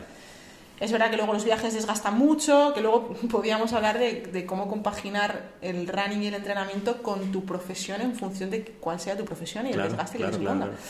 Eh, pero bueno, yo venía acostumbrada a eso, a, a 10 horas de deporte a la semana y, y como ya no podía estar en el equipo, dije, ¿ahora yo qué hago? Ya. Me pego un tiro. Pero es que es un cambio heavy de... Sí, sí. Y entonces dije, pues correr es lo que puedo hacer en cualquier parte del mundo. Entonces de ahí, pues empecé a correr más. Empecé a correr más hasta el punto que me pasé bastante de rosca. Sí. Y sí, pues por lo que te contaba antes, al final fueron años muy difíciles para mí, de muchos cambios. Yo empecé a tener mucha ansiedad y lo canalizaba corriendo. Vale. Entonces, claro, al final tu cuerpo te manda señales de alarma a las que si tú no prestas atención, eh, o sea, mi cuerpo me mandaba señales de alarma de te tienes que relajar, tienes que descansar, pero lo que yo sentía es tengo que hacer algo. Entonces salí a correr. ¿Qué pasaba? Que mi cuerpo no tenía recursos en ese momento para, que, para soportar la carga de correr como extra todo lo que Al ya tenía. que ya tenías, de sí. haberme cogido un vuelo de 14 horas, currar 15 horas al día, con una presión muy grande de trabajar en la élite de un deporte. Claro, porque por entender, esto justo coincide con el momento en el que tú empiezas a trabajar para la agüita, más Sí, o menos. Sí, Vale. un poco después, porque al Vale. principio yo estoy muy bien, muy happy, todo Vale, me va bien, sí. pero cuando ya pasan los años, o pasa un año y medio por ahí, entonces, ¿qué pasó? Que, eh, claro, yo empecé a hacer cosas pues, que no, no tenían, se- ahora lo veo y digo que, que no tenía sentido. O sea, pues si un día no había corrido y yo llegaba al hotel a las once y media de la noche, pues me cascaba las zapatillas. Yo he corrido por París nevando en febrero a las once y media de la noche. Cosas que dices, ¿pero qué haces? Zumbada. O me he levantado en Indian Wells a las cinco y media de la mañana para poder sacar una hora antes de la reunión del desayuno a las siete. No, Ya. no, tienes que descansar. ¿Qué me pasó? Que el cuerpo es muy listo, entonces eh, me empezó a dar avisos. Y cuando yo salía a correr el día que no tocaba, me daba un flato, Ah, pero sí. de la leche. Entonces me tenía que parar, Ya. pero de, de no poder seguir. Hasta que cada vez me daba flato antes, hasta que no podía correr, hasta que me daba el dolor ese haciendo nada. Entonces ahí tuve una época que tuve que dejar de correr, porque algo que tenía que ser para mí ocio, relajo, yo qué sé, como yo lo había convertido como en una semi-obligación para tapar otra cosa, pues como que se me volvió en contra. Ya. Se me volvió en contra. Qué interesante, porque es verdad que cuando empezabas a decir esto, te iba luego a preguntar un poco qué te aporta y todo esto, porque es una cosa que creo que Sí, todos los que sí. corremos tenemos eso muy claro, pero estoy muy de acuerdo, no me veía venir este enfoque de qué no te aporta cuando no estás preparado para hacerlo, que hay veces que es verdad que cuando a mí me encanta salir a correr y disfruto muchísimo, lo cuento siempre, la paz que te da, estas cosas de happy happy, pero es verdad que cuando corres sintiéndote obligado, es de las peores sensaciones que hay. Sí. Porque no estás disfrutando una mierda, estás más pensando cuándo llego, cuándo vuelvo, y, es, y eso mentalmente es, le quita toda la gracia. Sí. Entonces, si encima tú dices que estabas en una época complicada a nivel mental, con estrés, con ansiedad, con no sé qué, si justo el running, en lugar de ser como tu vía de escape, bueno, no tienes por qué saberlo, ¿no? Porque esto muchas veces es aprendizaje, pero te empieza a dar casi efec- el efecto negativo. Total. De hecho, es, se podía haber dado la vuelta completamente y que tú ahora tuvieses una manía a correr que flipases, porque Bueno, hubiese generado muy malas Totalmente. sensaciones. Es que yo me di cuenta de lo que me apasionaba cuando dije, vale, tengo que hacer como un rehab de esto y entonces voy a empezar de cero. Entonces paré mucho tiempo hasta que yo estuve más tranquila, hasta que yo, hasta que yo aprendí a identificar lo que me estaba pasando y, y entender que el running tenía que ser siempre sumar. Que el día que restase era que no tocaba y ya, Ya, está. total. Por eso yo muchas veces, con la preparación de las carreras y esas cosas, siempre siento que estoy en una delgada línea de pasarme a la obligatoriedad. Ya. Entonces, me encanta correr carreras. Al final, yo qué sé, he corrido como 15 medias maratones, he corrido una maratón, he corrido muchas carreras de montaña, pero siempre desde un prisma relajado. O sea, Ya. yo sigo un plan de entrenamiento, me lo hace Luis, nuestro preparador físico de aquí. Eh, antes me lo hizo Fernando Sancha, un amigo mío. Eh, cuando he seguido planes de entrenamiento bien hechos, me ha ido muy bien. Pero siempre con muy presente que si un día no me apetece, no lo voy a hacer. Porque es el día que se me vuelve en contra y ya entro en bucle. Y es la se- yo tuve esa sensación eh, cuando me estaba preparando la maratón de Madrid, Sí. hubo un día haciendo series en el bosque de la casa de campo Ujú. que me paré y dije, yo qué cojones hago aquí, si es Ya. que no quiero estar aquí. Ya.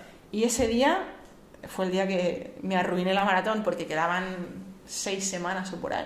Y dije, hoy dejo de prepararme la maratón. Ah, sí, tanto, tanta antelación. Dije, a tomar por culo, Ya, ya, ya, está. ya. Voy a salir a correr tres días, ya llevaba Sí, sí, bastante sí, claro, volumen, claro. pero... Que no era el primer día de entrenamiento. ¿De qué hago aquí? Pero, me- pero yo sé que ese día me arruiné la maratón y luego sufrí tanto también por eso. Pero dije, no, tío, no, porque se está convirtiendo en lo que no tiene que ser. Sí. Entonces, a lo mejor yo con eso tengo la piel muy fina o soy como más sensible a esas cosas. También tengo un trabajo muy demandante a nivel emocional, muy demandante a nivel físico. Ujú. Entonces, yo no siempre estoy a tope de energía No, claro, para claro. poder hacer el entreno que me toque en el plan. Total. Entonces, eh, yo hoy, por ejemplo, tengo series de 150 y luego dos kilómetros a lo que me dé. Pues Ya. es posible que me pase el entreno Ya, por el paso, forro y ya. diga, oye, pues voy a hacer las 6 de 150 Sí, sí. y los, y los dos kilómetros los voy a hacer al tran tran porque tal. Y es haber aprendido también a, a entenderme, a conocerme y otra vez a asumir que soy amateur y que soy amateur mala. Entonces, oye, que lo que no me haga feliz Completamente es que- de acuerdo. Pero estamos en el, también en el bucle ese hoy en día de que el que no corre un Ultraman es un matado. Ya, Pues no voy a correr un Ultraman en mi vida. ya, ya. Dudo mucho que vuelva a correr una maratón, porque yo disfruto de correr y disfruto de, de no saber ni a qué hora he salido ni cuándo voy a volver y, y si no me sale el ritmo perfecto, porque en vez de irme a lo planito tal, me he querido ir a la montaña, pues es que soy mucho más feliz. Eh, sí, sí, no, no, no puedo añadir nada a eso. O sea, yo creo que los días que uno más disfruta, yo particularmente también con mucha diferencia, es el típico día que sales a una hora a media mañana, por ejemplo, que no tienes que hacer nada las próximas tres horas y que corres media hora, una hora y media, lo que te pida el cuerpo, pero disfrutando y tal. Y es verdad que en el momento que esto es una obligación, que cualquiera que se prepara una carrera siempre siente esa especie de obligación, pues muchas veces se vuelve en contra. Así que, bueno, pues me, me- parece una toma muy interesante. Entonces, decís que has corrido bastantes medias maratones, Sí. ¿todas en Madrid o no? ¿O No, viene por ahí. Sí. He corrido, hablábamos antes fuera de micros, eh, la primera que corrí fue la de Getafe, Vale, es verdad, es verdad. porque dije, no me voy a ir a Sevilla a correr Claro, y luego sí, imagínate que no la acabo, yo total, sé. total, total. Entonces, pues Getafe al final, entre pitos y flautas, la he corrido tres veces. Eh, corrí también en Aranjuez Vale. una vez. Eh, aquí en la de Madrid, la Movistar la he corrido una vez mínimo, no sé si dos. La Rock and Roll la he corrido dos veces. Tengo también, he ido tres veces a la Beovia. Vale, ah. que no es media, pero bueno. Sí, ahí. yo lo he hecho una vez y flipé de lo duro que Es fue. duro, ¿eh? Sí, es sí. que hizo además eh, noviembre muchísimo calor. Es Entonces que eso sí, fue... te, te puede pillar o calor o bolas de granizo del tamaño de un puño, Pues, nunca se sabe. Visto así, prefiero calor que bolas de granizo. pero- Eh, luego fui también, yo he hecho cosas como muy random, de repente pues por los viajes y las cosas, pues eh, estoy no sé dónde en un torneo y hay una media maratón en el pueblo al lado, pues, Ah, sí. pues me fui un año a Benicassim, por Ah, ejemplo, vale, vale. que coincidía como después de Semana Santa y luego tenía que estar yo en un torneo en Alicante, por decirte, pues oye, me voy a Benicassim, corro aquí. y luego así o así. En Barcelona corrí la media maratón también un año, eh, así que me apetezcan, Sevilla no he corrido y me Vale. apetece, y Valencia no he corrido y me apetece. No, está Esas guay, dos me guay. apetecen bastante, la verdad. Yo Valencia he corrido la maratón y la verdad que eh, está guay, está muy guay, muy planita. La entrada esa en la ciudad Es espectacular. De- de- o sea, de- te sientes un poco atleta en ese o sea, un poco pro en ese sentido, ¿sabes? Porque está como la, la alfombra azul, la gente como animando. como sí, sí, está como en el futuro. Es eso, precioso, precioso, es con el agua, tal. De hecho, si no recuerdo mal, yo creo que lo que es la meta está como en una plataforma encima del agua. Sí, sí, es, es como una Ah, meta. eso. Sí, sí, sí, o sea, que es que eso, o sea, que sí, sí. Fenomenal. Pues entonces, Y luego he corrido bastantes trails, que es lo que a mí eso te iba a preguntar, tema montaña, Sí. tema montaña porque eso me parece un- muy apasionante. Sí, eh, al final yo soy de un pueblo de Guadalajara.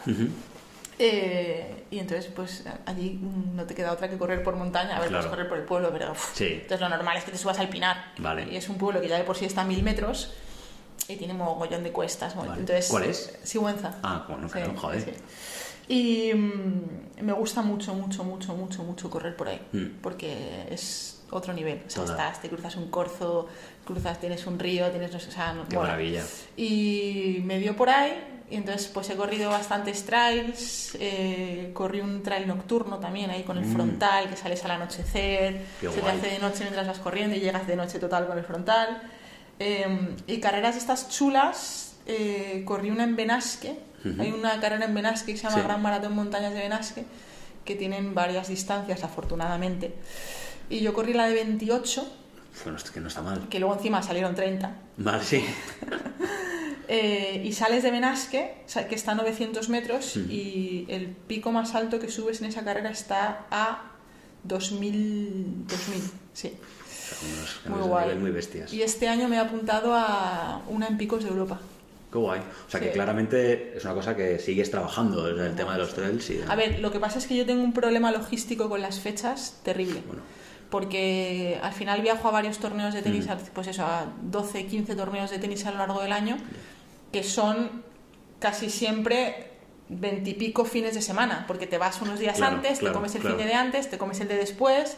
Luego hay muchos fines de semana también que tengo formación, porque las formaciones de posgrado en fisioterapia suelen ser en fin de semana.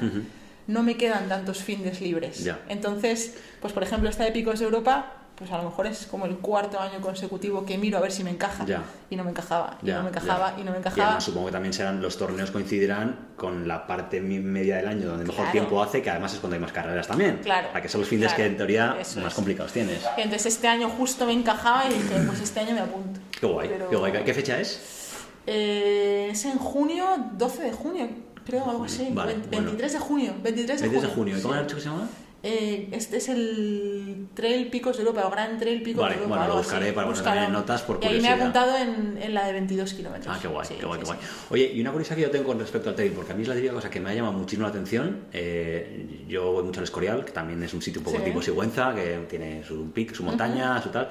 Pero siempre pienso que, obviamente, más allá de correr por un senderito, que puedo hacerlo con zapatillas normal, sí hace falta tener mucho conocimiento de, de. Como veo a la gente que hace trail tan preparada, en plan rollo con. apa- Aparte del camelback, el tema orientación, el tema tal, ¿sabes? Digo, no sé si tú cómo entraste en ese mundo, plan, eh, porque acompañando a alguien que, bueno, tú directamente dijiste, yo me gusta esto, me puse a correr y Yo chimpún. me puse a... O sea, y yo- está todo indicado y ya está. Yo salí a correr por, por, por el Pinar de Sigüenza y de repente pues un día te pierdes y estás un cuarto de hora dando vueltas que dices no encuentro el camino, Mm. luego ya te aprendes los caminos.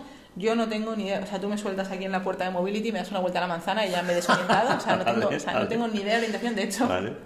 eh, yo antes salía sin móvil y sin nada y me daba todo igual. Mm. Eh, hasta que un día me piñé en bici Ah, y justo ese día llevaba el móvil, pero llevaba el móvil porque me oriento como el culo. Ya, ya. Y entonces dije, pues me quiero ir al pueblo este, no sé qué, no sé bien por dónde seguiré, me voy a llevar el móvil para tener el mapa. Mm. Pinché, me quedó la rueda clavada en una raíz, di una voltereta, pinché y no podía volver a casa. Suerte que tenía el móvil y me pudieron venir a buscar. Y desde ese día, cuando voy por la montaña, por ejemplo, pues siempre llevo el móvil. Claro. Porque... Oh, y pero- encima más por montaña, claro. Claro. Es que. pero yo no tengo conocimientos muy específicos de orientación. Eh, al final, pues eso, busco senderos, busco caminos. en Wikiloc tienes un montón de rutas que al final ayuda. Sí que a mí, por ejemplo, cuando corrí la, la carrera en Benasque, yo normalmente corro sin agua, corro sin geles, corro Nada. sin nada. No, ese fue otro error grave en la maratón. Pues te, iba a decir, Grave, digo, si te- te iba a preguntar si también la maratón hiciste sin geles ni nada. geles. Digo, ah, bueno, claro. Geles, o sea, de, de subnormal profundo. Normal pues es, que o entonces sea, sufrieses algo. Terrible, terrible, terrible. Em, cuando voy por Sigüenza, por ejemplo, pues que sí que voy en verano, pues tengo, me llevo una gorrita Sí, y sí, a lo mejor ahí sí que me llevo la camelback con un poquito de agua, pero con muy poca, porque como estoy acostumbrada, pero digo, yo qué sé, no sé que me tire por ahí. Ya. Eh, y en la gran, y en Benasque, cuando te mandaban el listado del material, tenías que llevar bastones, cortavientos, Claro, es es manta lo de supervivencia, pedir, ¿eh? medio litro de, o un litro de agua, comida. eh, claro, dije, pero ¿dónde me he metido? Claro, luego, pues agradeces. Yo nunca había corrido con bastones, me compré los bastones porque lo vi en, la lista de material.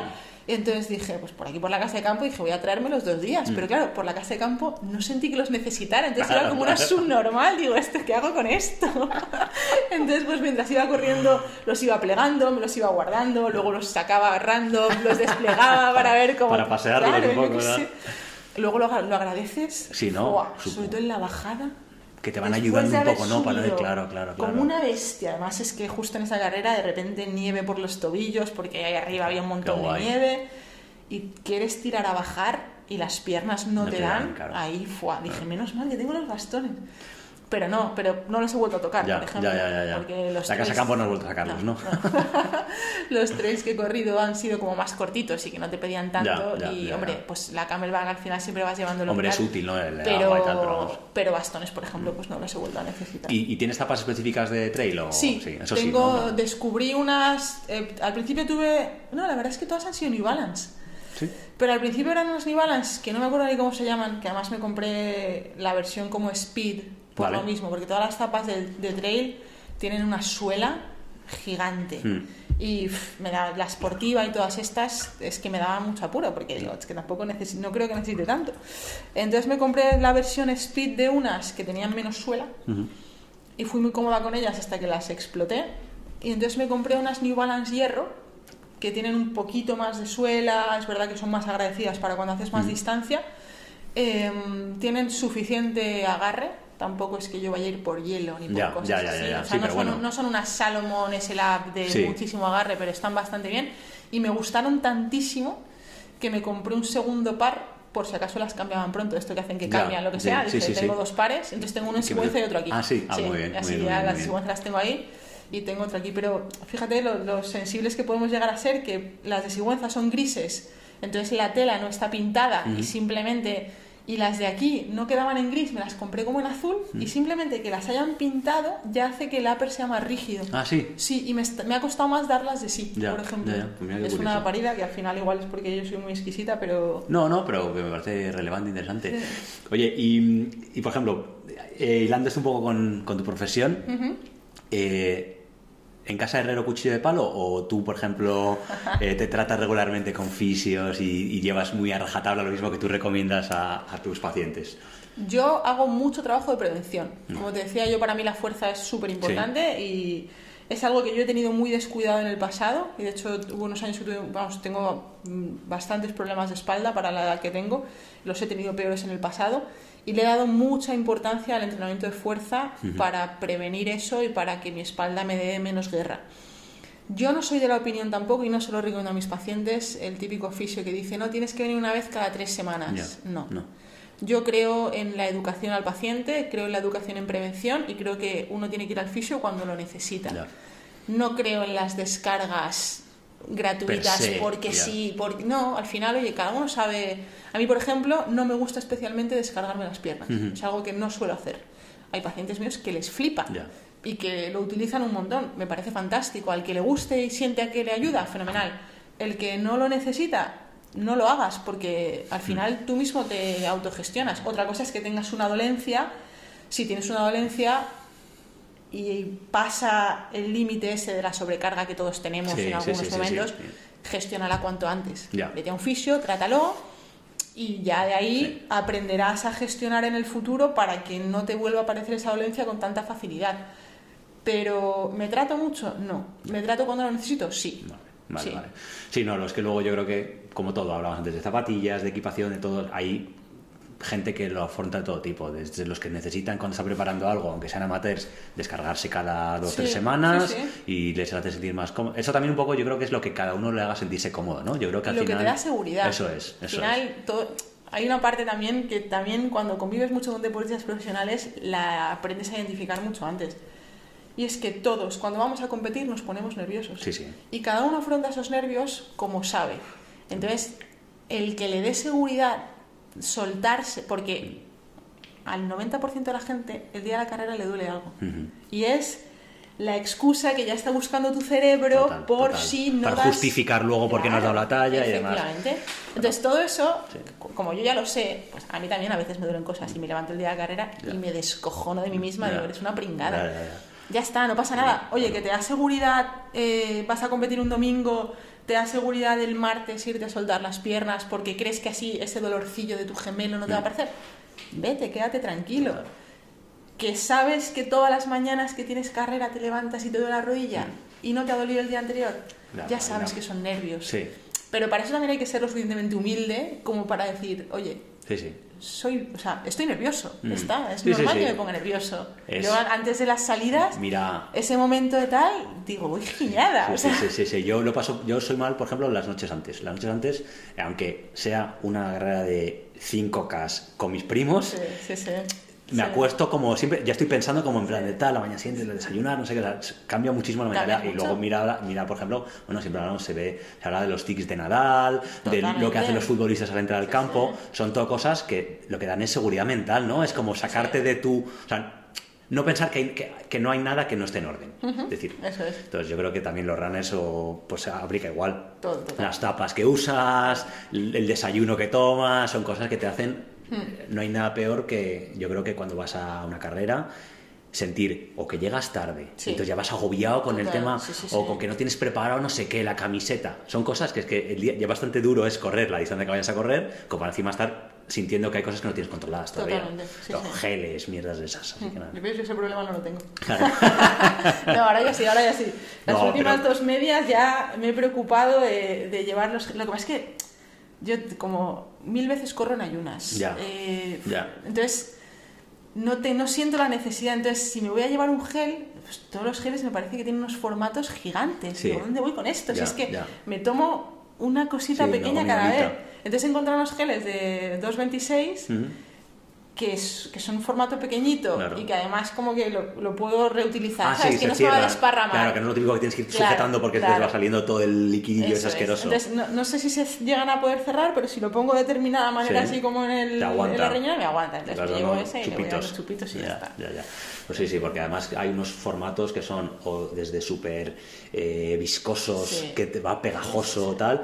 Yo todavía probé uno que vienen ya como con el agua integrada, que me gustó. Los, los hidratantes, sí, porque yo lo que no me gusta nada es meterte el chute este de glucosa o lo que tengan y demás y luego sentir que tengo que beber un vaso de agua al instante porque es que si no voy con la boca como... Por eso yo lo hago coincidir siempre con, aún así, lo hago coincidir con, el avituallamiento. Total, total. Porque estos, por ejemplo, los de 2.26 estos, a mí me encanta el formato y tal, pero es verdad que son súper densos. Claro. Porque son los de fruta triturada que es prácticamente... entonces ahí yo tengo el agua a mano o, luego vas ahogas. Sí, total. Vale, bueno, pues si quieres por ir terminando un poco, tenía aquí preparada eh, una ronda rápida de preguntas, ¿vale? Que quería hacerte a ver qué que, que, para que me, contestes, ¿vale? Entonces, lo primero es, creo que queda claro, pero bueno, ¿te gusta más correr sola o acompañada? Sola. Sola, ¿no? Vale. ¿Hora ideal para correr? Temprano por la mañana. Me levanto. ¿Muy temprano? O sea... No, muy temprano, seis y media de la mañana, no. Vale. Pero. Nueve. Es, que ahora en invierno es un palo. Bueno, ya ahora cuesta. Pero sí, eh, levantarme, tomarme un café y salir. Sí, nueve de la mañana, ocho y media de la mañana. O sea, que a las diez estar duchadita y decir, el día para mí, ¿no? Sí. Vale, fenomenal. ¿Con música o sin música? Sin música. Sí, sí. Siempre. Siempre. No puedo correr con música. Sí. Ni cuando vas por el. Bueno, supongo que encima por el. Cuando haces trails, menos aún, ¿no? Pues estás en la naturaleza, no vas a estar ahí. No, no, total. no, aparte, eh, me es como que me descoordino con la respiración. Sí, me pongo como a respirar al ritmo de la música, me desconcentro y. Bueno, es que eso pasa, vale, vale, fenomenal. Entonces, entonces, playlist y canciones que te motiven, esas las, las omito. Vale. ¿Sitio favorito para correr? Sigüenza. Sigüenza, ¿no? Claramente, vale. Eh, ¿Alguna carrera soñada que te gustaría correr algún día? La maratón de Valencia, fíjate. Sí, o sea, siempre pienso que no, no sé si voy a volver a correr una maratón nunca más, porque no creo que sea mi distancia. Me supone mucho esfuerzo la preparación y la carrera en sí me es muy dura. Pero si fuese a correr alguna más, entonces me iría a una en la que pueda dar lo mejor de mí. Vale. Madrid no es el escenario. Quise correr Madrid porque es mi ciudad. Claro. Y dije, oye, por si no corro nunca más una, que sea la, de mi ciudad. Como ciudad es la pera, como maratón es un desastre es un para infierno, el cuerpo. Es, un infierno. Entonces, eh, sí, porque el, el Trail de Picos de Europa me hacía muchísima ilusión y este mm. año, toco madera, eh, lo voy a correr entonces, bueno, puede ser que me anime a, Valencia. Fenomenal. Y no tienes... Eh, o sea, Valencia, pero no tienes lo típico de me gusta la de Nueva York porque es como la clásica. De hecho, cero.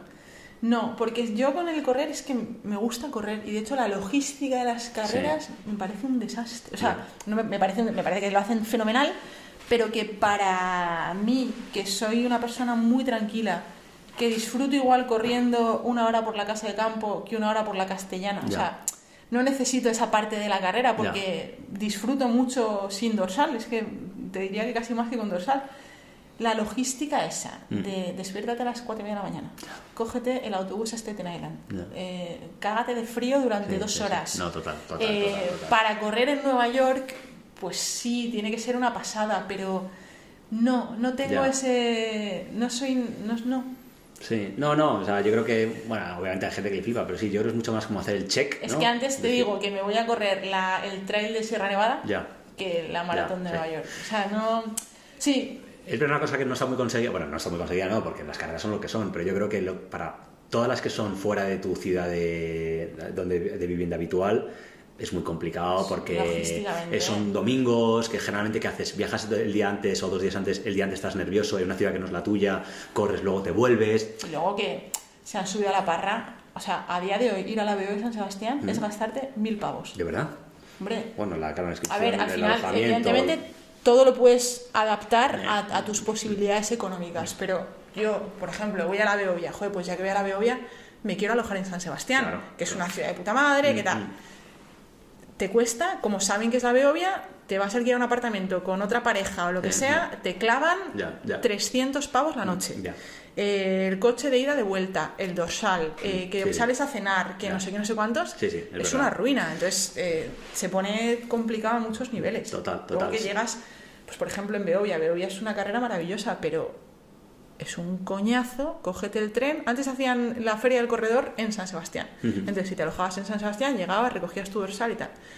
Ahora, si no lo han cambiado, la hacen en Beovia. Entonces Ah, tienes sí. que llegar el viernes a San Ah. Sebastián, cogerte el tren, irte a Beovia, Mm. eh, recoger tu dorsal, volver a San Sebastián, pasas el sábado, Qué te das un paseo, un pincho tal, te levantas el domingo por la mañana, te coges el tren otra vez, te vas a Beovia para salir, para... ¡Ostras! Sí, sí. Yo el primer año no me quedé en San Sebastián, de hecho me quedé en Irún, no me acuerdo dónde, y era todo el rato tren de ida, tren de vuelta, que luego la carrera es muy chula, pero que logísticamente tienes que liar una que...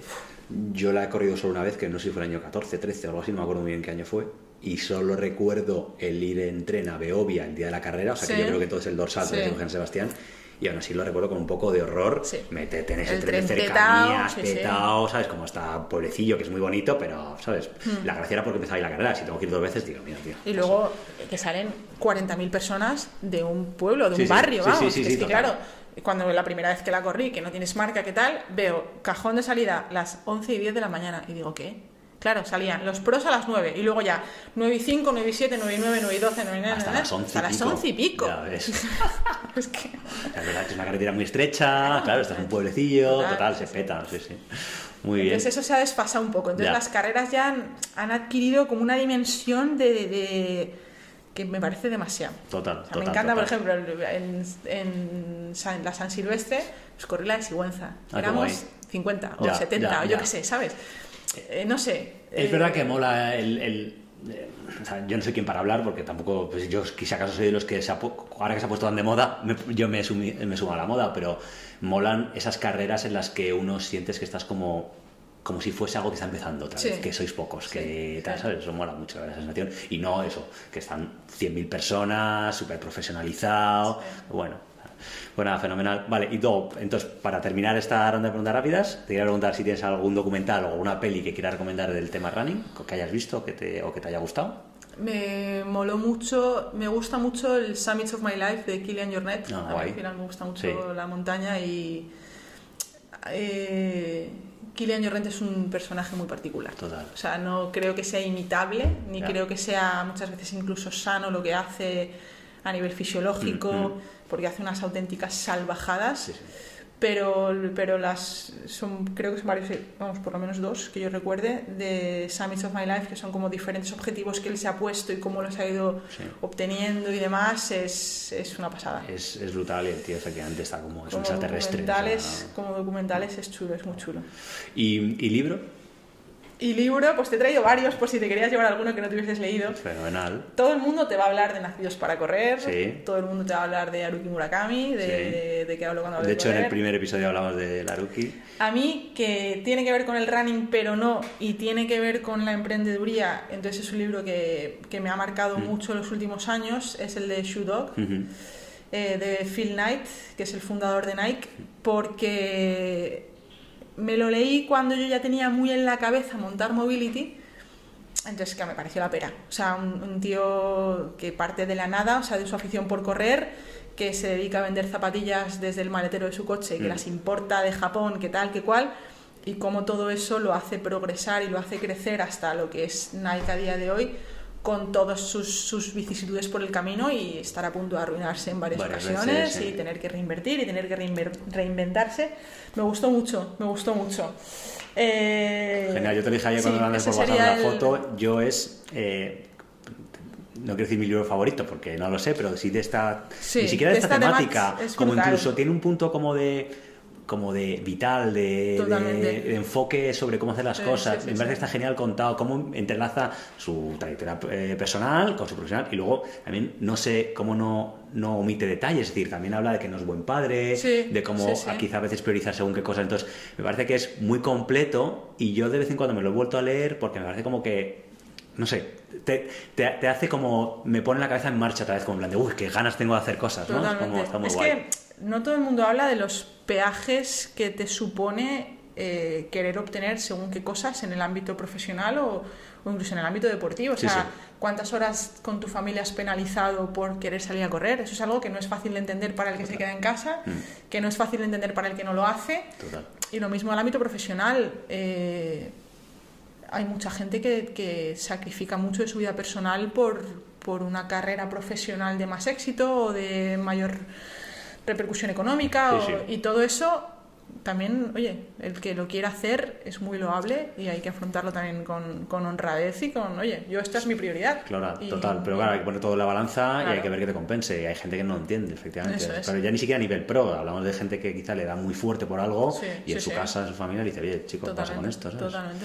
Pues nada, fenomenal, pues muchas gracias por la reunión. Vale, y bueno, por ir terminando ya si quieres, quería preguntarte si tienes creo que nos has contado un poco todo, pero bueno, si tienes algún proyecto a la vista que nos puedas contar para seguirte un poco más, pues yo he visto que tienes un Twitter con muchos seguidores, eh, pero no sé si eso lo, trabajas nada, o luego pues hablabas de charlas, de cursos, de cosas que quieras contar que quizá podamos un poco pues, compartir. a ver, eh, al final las cosas que hago en el ámbito profesional son muy específicas para fisioterapeutas, están muy orientadas para, para, ese perfil más profesional. Eh, una cosa que llevo pensando mucho tiempo, que me hace mucha ilusión, es empezar un podcast que hable de fisio, o sea, que el eje central sea la salud y la fisioterapia, pero que hable de la vida. Vale. A mí me gusta mucho el vino, lo quiero hilar con algo en torno al vino también, a lo mejor pues con cada invitado abrir un vino diferente, no sé, algo que seguramente si me pongo a buscar podcast ya existe, pero es una cosa que, que, le llevo dando vueltas tiempo de invitar tanto a compañeros fisios como a deportistas con los que tengo buena relación, como a, yo qué sé, gente que me inspire por lo que sea, eh, me molaría suena fenomenal. Yo te animo dentro de que este segundo episodio, o sea que tampoco sé, pero me parece un poco. Es la misma forma de pensar. Yo creo que puede que haya podcast, y bueno, puede no. Hay podcast que hacen algo así, mil veces mejor y demás. Pero yo creo que es muy fácil hacerlo y la experiencia que tienes solo la tienes tú. Los contactos que tienes solo los tienes tú. Mm. Entonces, al final, el poder compartir una conversación, habrá gente que quizá le exactamente igual, pero habrá gente que lo que tú cuentes, la conversación que tú tengas, el vino que te tomes, a otros les gustará y les interesará. Puede ser. No, al final, como tampoco se pide nada, yo me parece un proyecto súper. Y luego, lo hablamos antes también fuera de micros, yo creo que. O no, lo hablamos aquí en micro, perdón. Es, nunca sabes muy bien de estas cosas cómo empiezan, pero no sabes cómo terminan. O qué sale de ello. Totalmente. Entonces, vamos, yo. Luego hay una cosa que me hace mucha ilusión, que es organizar un trail en Sigüenza. Ah, qué guay, es una cosa que llevo pensando un par de años eh, yo tengo un tío, este tío mío, Luis, que te comentaba antes, que trabajó durante un tiempo con la ONG Entre Culturas. Vale. Y era el encargado un poco de. Eh, Entre Culturas tiene un, determinadas carreras a lo largo del año por toda España, de las que recaudan fondos para diferentes proyectos solidarios. Entonces Luis tiene experiencia en la organización de carreras y lo hemos hablado porque en Sigüenza siempre nos vamos con la bici por ahí, nos vamos a correr o tal, y lo hemos hablado varias veces y a mí es algo que me hace como mucha ilusión. Pero también me parece que está el calendario de carreras y todo tan explotado que yo lo hago por, por pasión, porque me encanta Sigüenza, porque creo que es un sitio maravilloso al que ir, mm. creo, que es un sitio maravilloso en el que correr y esa parte no es tan conocida, porque la gente va más por el tema cultural, monumental, gastronómico, pero esa parte es brutal. Entonces, eh, es difícil no meterlo en el saco de, bueno, un trail más, ¿no? Cuando está preparado desde otro punto de vista completamente distinto, con otro cariño y con otro enfoque. Bueno, si lo haces coincidir con las fiestas de Sigüenza o algo así, que ya puedes encajarlo. Agosto, ya, ya. Uf, ya. de noche, entonces, en, en agosto nocturno, no, claro, no es claro. el mejor momento. Total, total. No, pero joder, es una. Pero sí, sí, sí. Algún día yo creo que lo haré, o por lo menos lo plantearé. Me iré al Sí. ayuntamiento a, a plantearle a ver Joder. qué pasa. Me molaría. Bueno, no sé, pues si alguno de los que está escuchando también quiere aquí ayudar o se Pues le ocurren sí, ideas, joder, pues esto todo es. contacte, sí, no, no, totalmente. Vale, pues nada, pues yo creo que, joder, mira, está, llevamos más de hora y media, o sea que Joder. fenomenal, se ha pasado volando. Así que nada, bueno, yo darte las gracias, Blanca, de verdad, por tu tiempo, por A ti, tu por sinceridad, por todo lo que nos has contado, yo creo que es- ha sido apasionante. Y nada, y te- yo te seguiré, ahora que nos conocemos más, un poco tu trayectoria, y yo espero que dentro de no mucho poder hacer un segundo episodio Ojalá. y ver cómo ha evolucionado, contarnos que... te- Puedo incluso yo irse a hacer lo del vino, yo voy al del vino Perfecto. para ver qué tal y te cuento yo mi película y ya está, ¿vale? Así que nada, oye, pues muchísimas gracias y, nada, y, Nos y vemos espero en que las los demás-. Eso es, nos vemos en las carreras. Chao, chao. Chao.